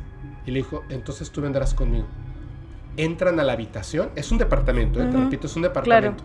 Entran a la habitación seguido de, los ayudantes. En esta habitación, que era donde Pachita curaba a las personas, solamente tenía una vela, porque decía que la luz afectaba a los órganos. Ponía una sola vela, así entre penumbras. Ella se pone un, como un mandil blanco lleno de manchas amarillas de sangre ya sequísima ahí de, de quién sabe cuándo. Y entonces le pasa un poema y le dice, lee este poema. Y entonces ella se sienta en una silla, cruza sus dedos, como si estuviera con sueño. Y él empieza a leer este poema. Era un poema de Cuauhtémoc. ¿Ok? Ok. Este personaje, bueno, o sea, cualquier mexicano va a entender. Me refiero a Cuauhtémoc. sí, sí, eh, sí, sí. sí. El, este, creo que era primo de Moctezuma, ¿no? Y etcétera. Bueno, Cuauhtémoc al que le quemaron las, los pies. Las patas. Sí, le queman las patas a Cuauhtémoc. Entonces, eh, había además una figura de Cuauhtémoc, o sea, un, como un póster de Cuauhtémoc en la pared. Él empieza a leer este poema y cuando termina, de repente Pachita abre los ojos. Él hasta pensó que ya se dijo, ya se durmió la señora, ¿no? En la oscuridad, yo leyendo esto, todos en silencio, los cuatro ayudantes en silencio. Y de repente ella abre los ojos y dice, traigan al primero, con voz de hombre. Y él se queda, ¿qué acaba de pasar, no? Se para, hay una mesa, como una cama, forrada en plástico, viene la primera persona y entra con un huevo en la mano. Tú tenías que traer tu propio huevo. Y le dice, acércate, mijita, acércate, hijita, ven, préstame ese huevo. Lo agarra, se lo pasa por todo el cuerpo a la persona. Cuéntame, ¿qué, qué es lo que tienes? ¿Qué pasa? Y la, la mujer empieza a hablar. Me pasa esto, me pasa aquello, me pasa acá pac, pac, pac, rompe el huevo, lo abre en, una, en un vaso con, agua, toma el vaso con agua, observa el huevo. Ah, ok, lo que tú necesitas es tal cosa. Ojo, no a todos les hacía la cirugía psíquica. ¿Ok? A algunos pacientes, después de que hacía esto, se veía que el mal no era tan malo. Lo apunté para que no se me olvide.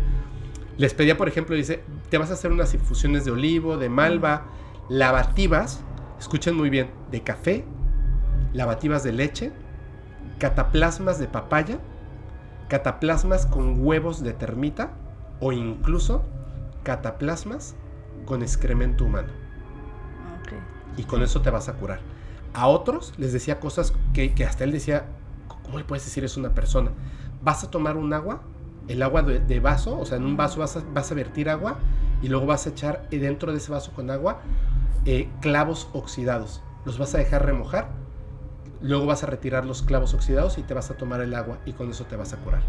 Imagínate, o sea, un médico diciendo esto sería como la locura. A otros era unos que les dicen remedios que son actos.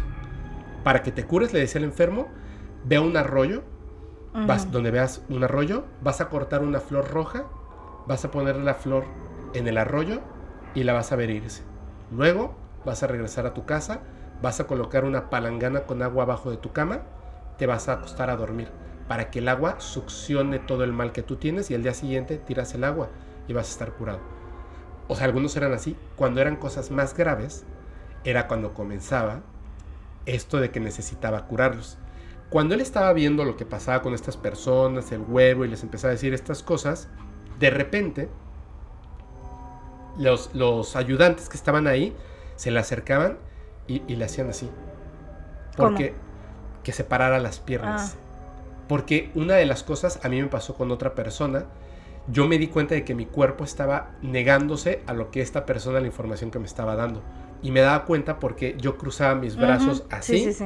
y las piernas las tenía cruzadas. Estaba sentado tomando un, ca- un café y yo estaba totalmente negativo, ¿no? Entonces le decían, "Eh, aquí no puedes cruzar los- las piernas, no los puedes cruzar los brazos. Observa, no pierdas ningún detalle. Y entonces él dijo, pues no, no quiero perder pero ningún detalle, ¿no? Aunque estamos aquí en penumbras.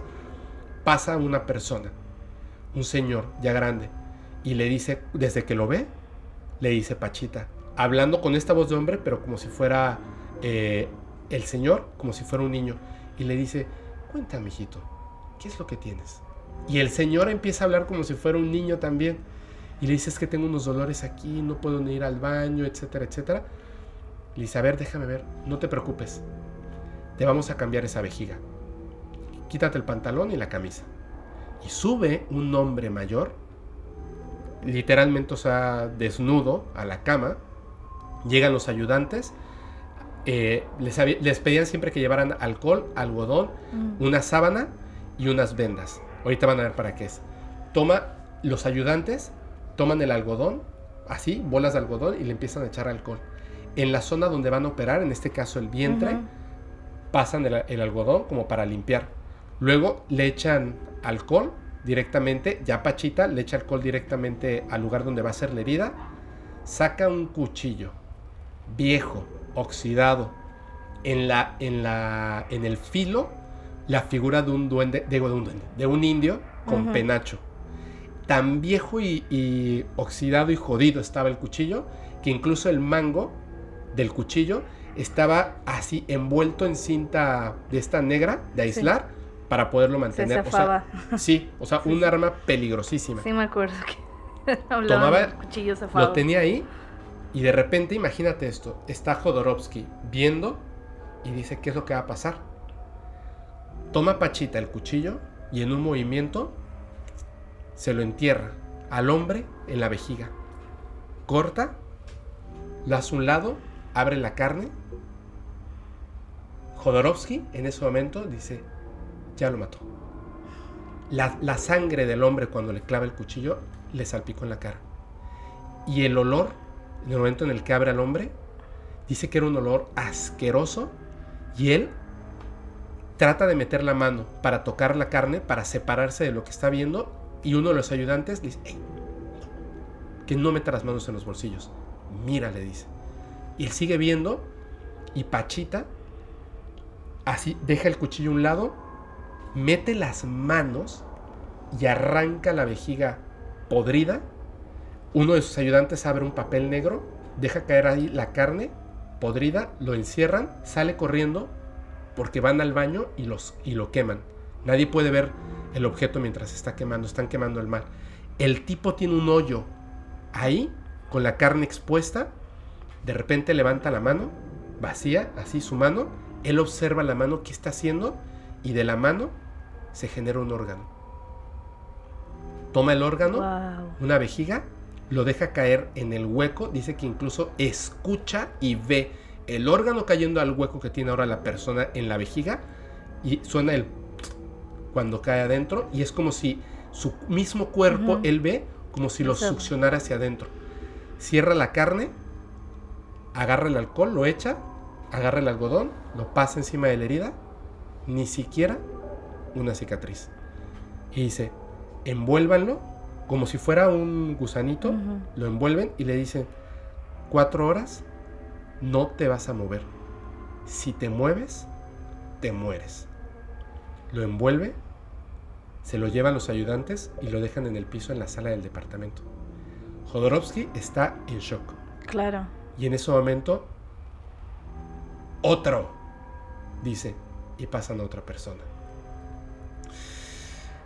Pasa que Jodorowsky no solamente vio esa operación, vio muchas. Mm. Porque él estaba seguro de que a lo mejor en la barriga de la señora, por eso se ponía esto, escondía los órganos, un cuchillo y lo cambiaba por otro. Ella sabía, porque platicaba con él, que él no le creía. Entonces le dijo, te vas a parar al lado de mí cuando opere yo a las personas. No los opero yo, los opera Cuauhtémoc, el hermanito que entra en mi cuerpo. El Tlatuani Cuauhtémoc. Entonces, él ve como a un hombre ciego le dice, acuéstate, él observando de cerca. Y le dice, te voy a cambiar esos ojos. Le, le dice, cierra, le empieza a tirar el alcohol encima y de repente con los dedos le empieza a clavar el dedo en la cuenca ocular hasta que se lo mete. Él está viendo esto impresionado, rasca, saca un ojo, lo arranca, lo echa en el papel negro, saca el otro ojo, lo arranca, echa en un papel negro, genera dos ojos nuevos, los injerta, limpian, lo envuelven y el hombre vuelve a ver. Wow. Espera. ¿Qué nivel? ¿Qué nivel? Llegan dos personas de París. Uno con un problema en la cadera, otro con un problema en el corazón. Genera un pedazo de hueso, se lo implanta en la cadera. Al otro, ojo, no genera un corazón. Traen un corazón de quién sabe dónde, literalmente en un frasco. Traen un corazón humano. Ella retira el corazón de esta persona lo tiran en esto que hacen que lo queman y tal, le pasan el frasco, saca el corazón, lo avienta, el cuerpo lo vuelve a así como... E, eso dice que era rarísimo porque es como que el cuerpo aceptando y succionando eso. O sea, antes era un espacio el hueco, pero cuando entra el órgano, como que el mismo cuerpo lo acepta y se encierra, ¿no? claro. Limpia y tal. Les dice, no se muevan cuatro horas, no se mueven. Luego les dice, ¿qué, es lo que vamos a hacer, no? Dice, vas, van, ustedes tienen que hacer lo siguiente, van a ir a sus casas, o donde estén, van a ser 60 días de reposo. Súper importante. No tomen ningún tipo de medicina, ninguno, ni siquiera una aspirina. No acudan al médico. 60 días de reposo. Si ustedes creen en Dios, en lo que sea, pueden rezar, etc. 60 días de reposo. Ustedes tienen que confiar en la sanación. Se van estos hombres que, vieron, que viajaron desde Francia, desde París, con ella. Uno hizo los 60 días de sanación, no tomó medicinas, no fue al doctor, creyó en la curación. El otro dijo, no, no puede ser. O sea, lo que acabo de vivir eh, no puede ser. Va al médico y le dice, ¿cómo está mi cadera? Lo estudian y le dicen, no solamente su cadera está mal, sino que ahora está peor. ¿Qué fue lo que usted hizo con su cadera? esta persona murió. Claro. Y al que le cambiaron literalmente el corazón, vivió. Y se curó. Ahora, en todo esto, yo todavía me quedaba pensando. El poder de Pachita por medio de Cuauhtémoc, etc. aún así hay cosas que se pueden fingir, incluso hasta lo de los ojos, Dios mío, incluso hasta lo de los ojos. Pero hay un momento en el que Alejandro Jodorowsky totalmente sabe que Pachita no miente. Está operando una persona, le abre el cuerpo, saca los órganos, empieza a sacar los órganos que estaban mal, pedazos de los órganos, porque creo que esta persona tenía cáncer, y él está viendo y voltea a ver a Alejandro Jodorowsky y le dice, mete tus manos. ¿Qué? Mete tus manos. Ayúdame a sacar lo que está mal. Y él mete las manos dentro del cuerpo de una persona que está frente a él, toca los músculos, los órganos y extrae algo de adentro. ¿Le aplicó la de Santo Tomás? Espérame, a veces extraían insectos, a veces las cosas que sacaban al momento de ponerlas en el papel generaban patas y empezaban a moverse. Hay dos cosas que además de todo esto que te acabo de contar que es impresionante, bueno, creo que es impresionante, sí. hay dos cosas que además confirman que el Pachita era, era real lo que podía hacer. Un día llegan unas personas y deciden hacer una investigación sin decirle a Pachita sin decirle a las ayudantes que están ahí. Dicen, a lo mejor la señora es excelente haciendo prestidigitación. Ella tenía ese, eh, o sea, la gente sabía, la gente que conocía a Pachita, que Pachita le gustaba recoger perros de la calle. O sea, si veía un perro, pobrecito perro, me lo llevo, ¿no? Lo cuido. Entonces estas personas decían, no está creando órganos. Se ve ah. todo es tan real, la sangre huele a sangre, las cosas apestan y tal, porque lo que tiene son órganos de perros. Por eso se lleva a los perros, eso es lo que pensaban. ¿Cómo podríamos comprobar esto? Súper fácil. Cuando le sacaban un órgano a una persona y se lo, se lo llevaban en esta cosa negra que luego quemaban en el baño, que le decían a la gente que no observaran mientras se quemaba, estas personas queman un órgano y cuando vuelven a entrar los ayudantes al cuarto, entra uno de ellos y se roba los pedazos del órgano quemado. Luego, la persona que sale la contacta y hacen una prueba para ver si estos pedazos de carne de un órgano quemado son de perros. Son de perro o son de persona. Eran de persona, pero no solamente eran de persona. Eran de esa persona. Wow. Wow. O sea, es esa es una. Pasó la prueba. La más importante, la segunda. Alejandro Jodorowsky ve a Pachita operar a una persona que tiene un tumor en el cerebro. Le abre la cabeza, le saca una parte del cerebro, retira lo malo, vuelve a meter el pedazo de cerebro en una cabeza abierta y luego la cierra y la persona vive. Neta, eso no se, o sea... No, está muy pasado, ¿no? ¿Me entiendes por qué decidí que les quería contar acerca de, Pachita?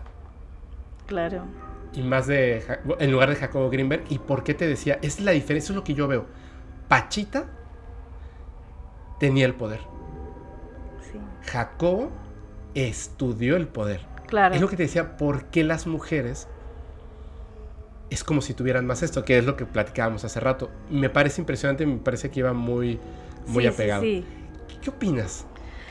Wow, pues yo, yo doy el beneficio de la duda, ¿no? O sea, yo sí creo en, en, la en, en, que existe esto de la cirugía espiritual, si no se le moriría a la gente, o sea... Sí, claro. Me explico, o sea, cuánta gente acudía a ella y cuánta, eh, cuántas pruebas hay, ¿no? O sea eh, hay, hay un montón de cosas que se pueden cuestionar porque uno puede decir, pues a lo mejor hiciera prestigitadora, eso.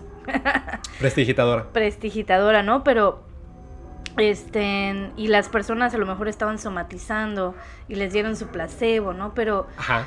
pero por ejemplo, yo tengo una experiencia respecto a esto, ¿no? O sea, yo hace, mm, cuando tenía como 23 años, sí, como entre 22 y 23 años, se me acercó una, una bruja, ¿no? Una así en la... En, yo trabajaba en Plaza Altabrisa. Ajá.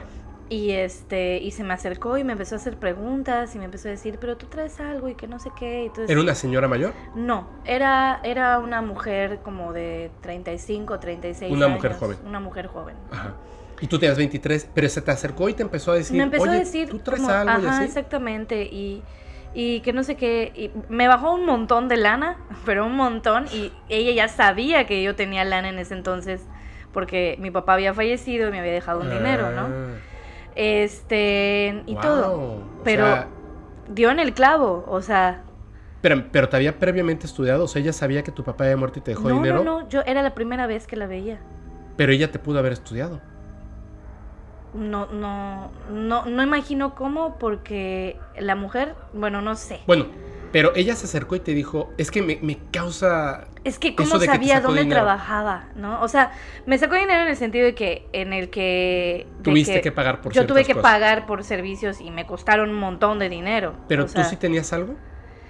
Pues estaba yo viviendo en un, mo- un momento muy difícil y sí, yo sí creía que tenía algo. Perdón, te interrumpí bien, gacho, es que me quedó como que todo esto así. Sí, sí, sí. Ella llega y te dice, tú tienes algo y te empieza, empieza a decirte Sí, y- cosas. Y, me, y empiezan a coincidir con todo lo que me estaba pasando, ¿no? En Ajá. ese momento me estaban pasando muchísimas cosas en mi familia, momentos muy difíciles, ¿no? Y, ella- y yo dije, ¿cómo ya sabe todo lo que estoy pasando? Porque hace, eh, eh, en- si de por sí no soy tan activa en mis redes sociales, ¿no? En ese entonces muchísimo menos. Este, y no andaba yo publicando todo el tiempo lo que me pasaba ni así. Y este, y, y bueno, el caso es que me dijo, oye, pues mira, este, podemos hacer esto y podemos hacer lo otro. Y me hizo, yo, bueno, me dijo, tú tienes un mal ahí, alguien te dejó un mal. Me dijo, está dentro de tu cuerpo. Y este, y te voy a hacer una cirugía. Y este, y yo dije, bueno, va, como yo tenía tanta necesidad de sentirme bien. ¿no? Tenía yo tanta necesidad de que, de que todo eso acabara, de que todo lo que yo estaba viviendo acabara, que yo acepté, ¿no? Así. ¿Y en qué parte decía que tenías este mal? Pues me dijo que la tenía depositada en mi espalda baja. Ok. ¿Ok? Y entonces empecé yo, a- o sea, me dijo, voy a hacer un corte, me dijo, no te vayas a asustar, voy a hacer un corte y este, y no te desconcentres, me dio, creo que me dio como una oración, que la verdad no me acuerdo ahorita cómo era la oración, ¿Pero estabas en su casa o...? pero yo estaba en su casa, ella tenía un cuarto en donde hacía todos Operaciones. sus trabajos, este, no solo operaciones, hacía todo su trabajo de brujería. Pero era todo. más o menos como lo que te contaba, o sea, tenía como un lugar donde tú te ibas a acostar. No, estaba yo sentada, Ok. estaba yo O sentada. sea, así como... Se- sentada, así como estoy ahorita, nada más que ya ah, que a inclinada hacia adelante, ¿no? sí, un poco encorvada. Para que pueda como alcanzar la zona y Exactamente. tal. Y ella estaba acá detrás de mí. Y me dijo, vas a estar repitiendo eso mientras no importa lo que escuches, no importa lo que sientas, tú tienes que seguir repitiendo lo que te voy a decir. Entonces yo lo empecé a hacer. Y entonces sentí como si me estuviera pasando un cuchillo aquí en la espalda. Ajá. ¿Ok? O sea, realmente yo sentí el corte y sentí como que cayó, como La sangre, ¿no? como si chorreara la sangre, sentí lo cálido de la sangre. Entonces, de hecho, hasta, hasta respingué y me dijo, no pares, me dijo, no pares, sigue, sigue, sigue orando, ¿no? Entonces Ujú. yo empecé a, a yo seguí orando y sentí así como, y que- ¿no? Porque sentí el dolor de que me estaban cortando y hasta que escuché como que algo cayó dentro de un frasco, así, truc, ¿no? Así que Ajá. Y, y ya me dijo, ya, ya voy a cerrar. Y empecé a sentir como el algodoncito con, Con el, el alcohol. alcohol. Y empecé a sentir incluso como si me estuviera metiendo una aguja costurando, ¿no? Lo empecé a sentir. Y, y me dijo, y yo, yo sé, yo tenía que, yo no sé cómo, yo tengo un umbral de dolor muy bajo, yo no sé cómo le, le hice para aguantar, ¿no? El, el dolor Ajá. y seguir orando, ¿no? Lo que ella me decía y, y me dijo ya. Entonces me puso como unas gasas y todo. Ya ¿Te ya vendó? estuvo. Me, me vendó y, y este, no, o sea, me puso como una bendita acá, como una, este, ay, como, sí, como una bendita, ¿no? Como una curita. Sí, de esas grandotas, ¿no? Ajá, como una gasa.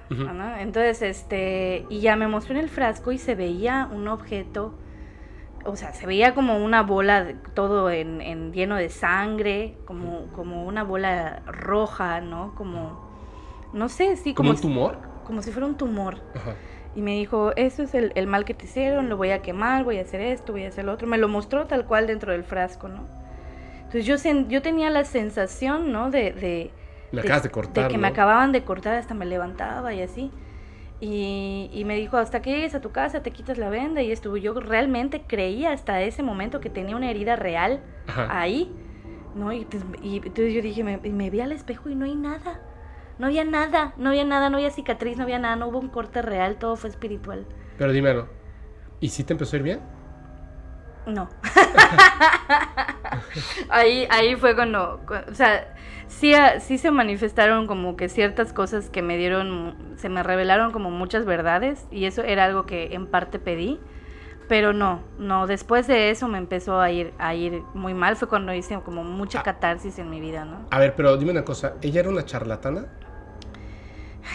Pues quiero pensar que, que sí. O sea. O sea, ella quería que aplicar como un efecto placebo contigo, ¿cierto? Claro, claro. Y no funcionó porque tú pensaste que tenías una herida y no había nada. Exactamente. Yo sí pienso, yo sí pienso que la mujer tenía un don, una habilidad, pero. Pero no para hacer eso, ¿no? Pero no para hacer eso, ¿no? Y también, y también pienso que, que realmente. Em, como que le ganó la ambición. O sea, yo sí creo que ella haya tenido un don porque no había manera, me describía cosas que no había manera de que ella las supiera, no, no había manera de que ella supiera nada de mí, ¿no? Este, eran detalles tan tan específicos que ni siquiera a mis amigas se los había ayudado, ni a mí, eh, me explico, entonces yo sí creo que la mujer tiene una habilidad, pero también esa habilidad la utilizaba para engañar a las personas, ¿no? Entonces, que, eso, que eso es algo que sucede constantemente. Constantemente. Entonces, este, y, pero después de eso, de hecho, hice muchísima catarsis, pero al mismo tiempo, o sea, sí me fue muy mal, pero también tuve muchísimos aprendizajes, ¿no? Eh, eh, aprendí a observar mejor a las personas, aprendí a hacer más autocrítica y, crítica con, las personas, ¿no? Que quienes realmente estaban conmigo, que era una de las cosas que yo le, que yo le pedí a ella, ¿no? Que quería yo eh, entender por qué me estaban sucediendo todo, como que quería yo entender la raíz de por qué me estaba sucediendo todo eso. Y quería eh, saber quiénes eran realmente las personas que, que me apreciaban y quienes nada más querían aprovecharse, ¿no? De, Pero te digo algo, o sea, yo sí pienso, y perdón porque ni siquiera lo conozco y discúlpame, estoy hablando desde, desde mi particular punto de vista, yo sí creo que, era una charlatana, porque te, voy a decir una cosa, o sea, ¿conoces o, o algunas has hablado con un mentalista? Mm. los seres humanos como animales pensamos que somos particulares pero somos generales. Sí, claro. Velo así. Yo, a mí, digo, mal porque a menos que me pidas el consejo, debo de quedarme callado, ¿no? Pero muchas personas, muchas eh, amigas, amigos en privado, me dicen, oye, Fepo, fíjate que, que, tal cosa y tal y tal, ¿no? A ver, todas las relaciones malas que yo he tenido, yo en particular, desde el principio, desde el día uno en que conocí a esa chica, yo sabía que las... O sea, a ver, ella me está invitando a salir a mí y tiene novio, ¿qué crees que va a pasar si yo ando con ella? Claro. Por supuesto. Es como, a ver, a mí me conocen que yo creo en extraterrestres, en, en fantasmas, en la Ouija, en los duendes. ¿De qué creen que voy a hablar a la hora de la comida? ¿No? Entonces, es, es obvio. Entonces, ¿qué es lo que hace un mentalista? Esto te estoy hablando como de cosas muy generales. Un mentalista puede ver desde, por ejemplo, tu elección de, de que tus lentes sean de color transparente y de esa forma determina algo bien particular de ti. Si te dejas el cabello corto o largo, si te pintas las uñas o no te las pintas, si cómo traes puesto el vestido, cómo reaccionas, cómo parpadeas, todo ese tipo de cositas, nosotros estamos contando un montón de cosas y un buen mentalista lo hace ver como un acto de magia. Claro. Lo hace ver como hay muchas brujas y brujos que son mentalistas, no, no tienen esos poderes como lo que te acabo de contar, de Pachita, o como lo de que acabas de contar de estas dos seres que se comunican contigo, o sea, ahí no tiene nada que ver con un mentalista. No, no, no, no. No, o sea, porque tú no conoces a la persona con la que yo hablé y tú no sabes lo que me dijo, porque de hecho ese capítulo se estrena el próximo lunes de cuando estamos grabando esto, o sea, hoy es 15 de marzo. Hoy es 15 de marzo del 2022 todavía no se estrena, todavía no está editado ese capítulo. O sea, es impresionante.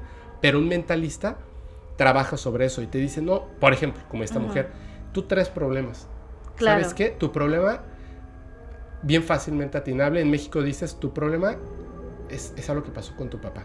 Y empieza pa, pa, pa, pa, pa, pa, Sí. Y, y tú, en un pequeño gestito en el ojo y tal, empieza a darte la respuesta a un Claro. montón de cosas, confías y siempre hay Sí. intercambio grande de dinero. Sí, Eso es lo que te lo comenté cuando hablamos por teléfono.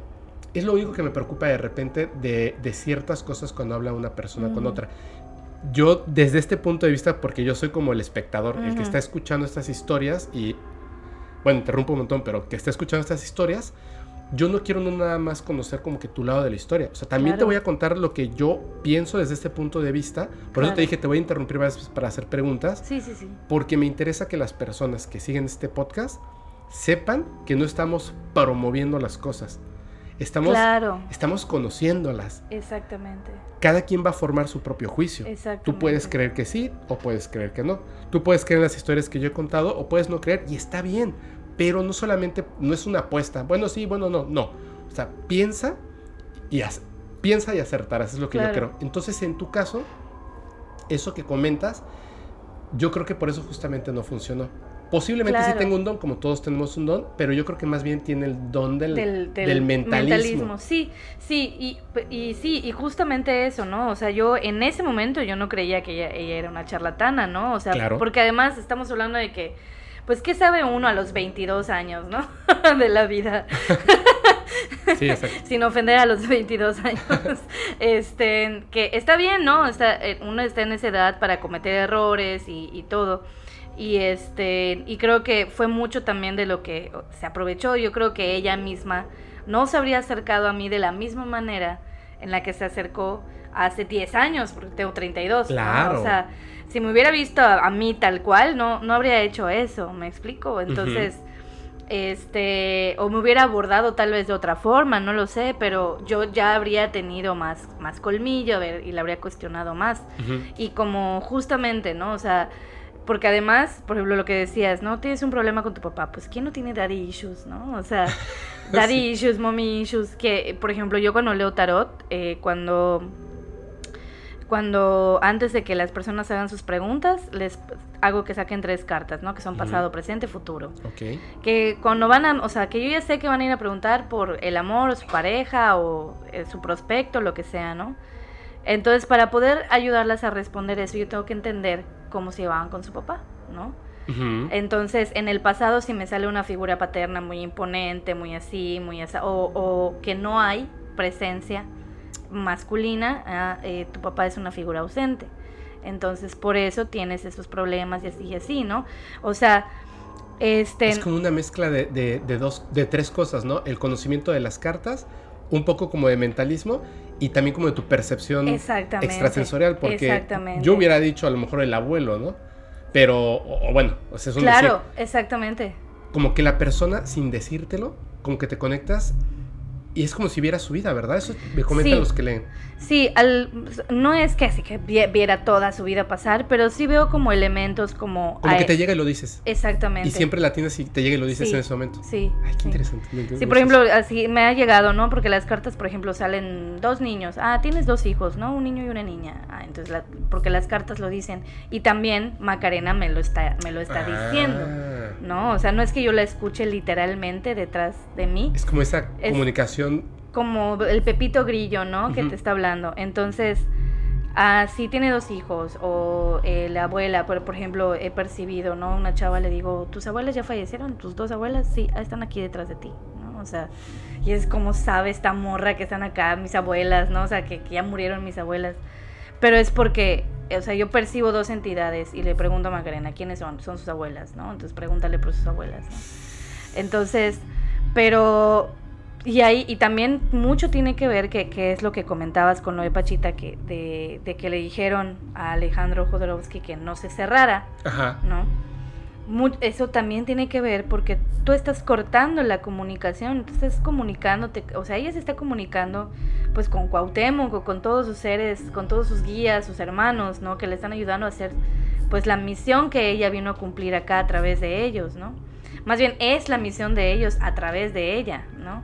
Entonces, este, si la persona se cierra, están cerrando su campo áurico, su campo energético y no permiten que, que, que, que los guías y los espíritus puedan trabajar, ¿no? Entonces, si la persona está completamente escéptica o cerrada, o, pues obviamente me va a costar muchísimo trabajo ver cosas porque también implica la otra parte, como lo que estábamos comentando ahorita, ¿no? Que, este, que si las entidades de bajo astral se sea que los budistas, que hay unos budistas que pueden este, convertir a las entidades de bajo astral en entidades de alto astral.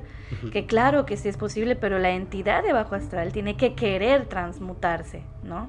O sea, no se puede hacer en contra de su voluntad. Entonces lo mismo sucede con la lectura de las cartas. Yo cuando veo que la persona está muy escéptica no le doy a más. Claro, porque no hay conexión y de qué vamos a hablar. Entonces, pues ¿para qué viniste, no? O sea, si lo que me quieres, si lo que quieres es cuestionarme, mejor ven y pregúntamelo directamente, ¿no? O sea, y yo te lo voy a responder directamente, ¿no? Entonces, este, que, o sea, qué es lo que lo que yo constantemente hago, ¿no? Yo sí creo en, en, en, que Pachita hacía cirugías. Yo, estoy 100%, 100% seguro. Yo. Sí, y o sea, después de leerlo, no me queda la menor duda. Y aparte, porque lo comenta Jacobo Greenberg y Alejandro Jodorowsky. Claro. Y, y es muy importante. O sea, la, gracias a la figura del escéptico, es, es que la magia existe. ¿Me explico? Entonces, si, el, si, los, si todos creyéramos, o sea obviamente qué aburrido sería todo, ¿no? O sea, hay que, hay que no creerlo y, y, está bien, ¿no?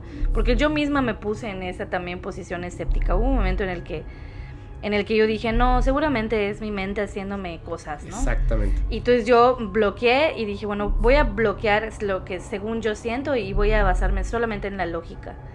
Y no se, no se podía, o sea, ya sabes, siempre sucedía algo que iba más allá de, esta comprensión de la lógica, pero gracias a que lo cuestioné es que pude llegar a esas respuestas, ¿no? Cuando se encuentran en ese punto de escepticismo, tienen dos opciones. Ir 100% a la lógica o ir 100% a la creencia. No es cierto. No, hay un camino, hay un camino medio. Hay un camino intermedio. Hay, un, hay un, equilibrio y, y, de eso se trata siempre, todo esto, toda esta cuestión de la energía y lo espiritual. Con la lógica dudas y, y, ve a descubrir. Claro. Vas a encontrar cosas increíbles. Claro, exactamente. Y eso es algo que, ah, o sea, sí, hay que ser escépticos. O sea, porque me dicen, es que no hay que ser escépticos. Sí, hay que ser sí hay que ser. Porque ahí es donde vamos a encontrar las respuestas, ¿no? En la duda es donde vamos a encontrar las respuestas. Siempre primero hay que ser escéptico. Claro. Y, por ejemplo, bueno, esto de, de Pachita me recuerda lo del niño Fidencio. Ajá. Que era en, en, otro, en, otro, en otro estado del norte del país en donde él estaba. Y dicen que él mismo, o sea, el, mismo Plutarco Elías Calles fue a visitarlo. Ajá, sí. Que de hecho murieron, o sea, el mismo día, pero con 10 años de diferencia, ¿no? Eh, Plutarco Elías Calles y el, niño, Fidencio. Sí. No recuerdo quién murió primero, no sé si Plutarco murió primero y luego el niño Fidencio o o al revés. O al revés, ¿no? No, no recuerdo muy bien, pero dicen que el niño Fidencio este, curaba con un pedazo de vidrio y hacía cirugías espirituales con un pedazo de vidrio, ¿no? Le curaba el cáncer a la gente, este, y cosas así, ¿no? O sea, fue muy famoso el niño Fidencio en su momento, ¿no? En los años, los años 30, si no me equivoco, que era, eh, que fue también durante la guerra cristera y todo eso, ¿no? Y también era, era, si no me recuerdo, era un indio mexicano, ¿no? exactamente. Y justamente en que, estaba, que estabas comentando esto de que el, pues el corazón y los órganos, pues los mexicas tenían esos, esos rituales, ¿no? O sea, también, o sea, eh, Moctezuma tenía algo de sacerdote, ¿no? Entonces, o sea, no, no me, o sea, yo estaba muy asombrada porque estoy relacionando todos los, los códigos culturales dentro de la espiritualidad mexica y claro que sí, o sea... Es que nunca lo debimos haber perdido, hombre. No, claro, o sea, imagínate. Hay que recuperarlo. por supuesto, lo tenemos que recuperar desde diferente posición, ¿no? También desde donde estamos y, y, y este, y comprender también, ¿no? Cuál es el, el rol que nos toca, ¿no? En, en en esta en ese pensamiento moderno con esta eh, occidentalización cada vez haciendo a un lado más la, la occidentalización pero tampoco lo podemos negar no claro. no pero pero tú tú de hecho que estudiaste literatura cierto sí. Eh, yo creo que lo mejor que puede hacer la gente que tenga curiosidad es leer. Claro. Porque eh, o sea no encuentras todo en YouTube. No. No, encuentras todo en internet. De verdad, lean. De hecho, ahí tengo unos libros que, que por ahí una persona que está aquí en la sala está leyendo. Es que yo me fui a caminar cuadras y cuadras en la Ciudad de México y me fui a... Porque e- esa información de los libros no lo vas a encontrar en ningún otro lugar, de verdad. Lo vas a encontrar resumido, masticado y procesado por X y Y número de personas. Sí, claro. La información fidedigna está ahí. Claro. Es bien importante. Sí, sí, y, y sobre todo eso, ¿no? Que no porque un grupo de personas lo digan quiere decir que sea real. Claro. ¿no? O sea, este, uno podrá ver muchísimas cosas en los videos, uno podrá escuchar a muchísima gente hablar de muchas cosas que nos puedan hacer sentido, nos coincidan, pero siempre hay que, hay que ponerlo en duda y siempre hay que buscar una fuente confiable, ¿no? Cuando yo daba clases de prepa, era lo primero que les enseñaba, ¿no? A buscar fuentes confiables, porque obvio se dejaban llevar por la información y como estamos ahorita, ahorita estamos en la época de la información y la desinformación, Sí, porque no hay formación en las Sí, personas, ¿no? así es. Este, porque esa, esa formación se ha ido perdiendo con el paso del tiempo y que además, bueno, si, si hablamos del sistema educativo en el que vivimos, ¿no? Pero bueno, ese No, es otro tema. Pero ¿sabes qué? A ver, espérame. Es que te quiero proponer algo. Me gustaría mucho, si a ti te parece bien, dos cosas. Uno, que regresaras al podcast, digamos en dos o tres semanas, ¿te queda bien? Más o menos. Para Sí. que también la gente tenga tiempo de ver muy bien el programa y tal. Porque quiero tocar a fondo el tema del tarot. Quiero tocar a fondo otros temas que tienen que ver como con, con procesos de brujería, digamos, bru- eh, magia blanca, magia negra, algunas otras historias que tengan que ver con estos eh, maldiciones, encantamientos, hechicería. O sea, como, como adentrados más en esos temas, si te parece bien. Sí, claro. Y en el Inter me paso a tu café porque, o sea, a- ahorita yo ya lo tengo decidido, lo que dijiste en un momento, o sea, si no crees esto es para qué, exactamente, yo por eso no, no me gusta que me lean las cartas, Claro. no, no gusto que me lean las cartas, me llama mucho la atención. Me gustaría, si, si tú quieres, por supuesto, Claro. que me leyeras las cartas, porque entonces podremos llegar con un montón de cosas para contar. Claro. Porque por lo que estoy viendo nos vamos a mandar cinco horas. Sí, sí, sí, sí. O sea, es que es, es un, un tema muy extenso, pero lo que lo hace extenso es el, pues la, la pasión que uno le pone, ¿no? O sea, el, el- el interés y todo. Este, pero, pero sí, hay mu- muchísima información de Muchísima. sobre todo este tema. ¿Te parece? Y de hecho, ¿sabes cuál? Que estaría muy bueno. Voy a dejar una cajita de comentarios Ándale. eh, cuando ya falte como una semana para que vengas. Y así vean este, este capítulo o escúchenlo y dejen así como qué pregunta, qué- de qué quieren saber, qué, qué faltó que le, que le preguntara a Isabel, etcétera, ¿no? Claro, claro. y sí. entonces así ya hacemos otro capítulo que esté buenísimo. Dale, dale. Sí, sí, sí, por supuesto. Te agradezco muchísimo, de verdad, muchísimo, muchísimo. Me lo he pasado súper bien. Ya nos llovió, ya ladraron los perros y todo, pero está, me encanta. Me encanta. Vamos a tener así como musiquita de fondo la lluvia en un Sí. ratito. Te agradezco muchísimo. Antes de que nos vayamos, ¿te quieres despedir de las personas y repetirles rápidamente tus redes sociales? Sí, eh, primero que nada, muchas gracias por el espacio a y por la apertura. Eh, pues, ¿qué, qué me, qué tengo que decir? No, no, nada más pues Eh, despedirte ah, de la gente pues, y tus redes sociales. Ok, pues muchas gracias a, a todos por estar escuchando el podcast paranormal. Espero que nos veamos pronto. Mis redes sociales son Isabel Pino Flores, así en Facebook y en Instagram. Y eh, Café Ishtar, también en Facebook e Instagram. Y Triple Diosa en Facebook e Instagram. Te agradezco muchísimo, les agradezco a todos los que llegaron hasta este punto. Yo soy su amigo Fepo. Recuerden, si tienen alguna experiencia muy interesante, un- una evidencia o quieren eh, saludarme, manden un correo a paranormal.fepo.mx. Los capítulos de podcast paranormal se disfrutan mucho más si los escuchas mientras conduces en una oscura y terrorífica carretera y no tienes a nadie a quien abrazar. Chao.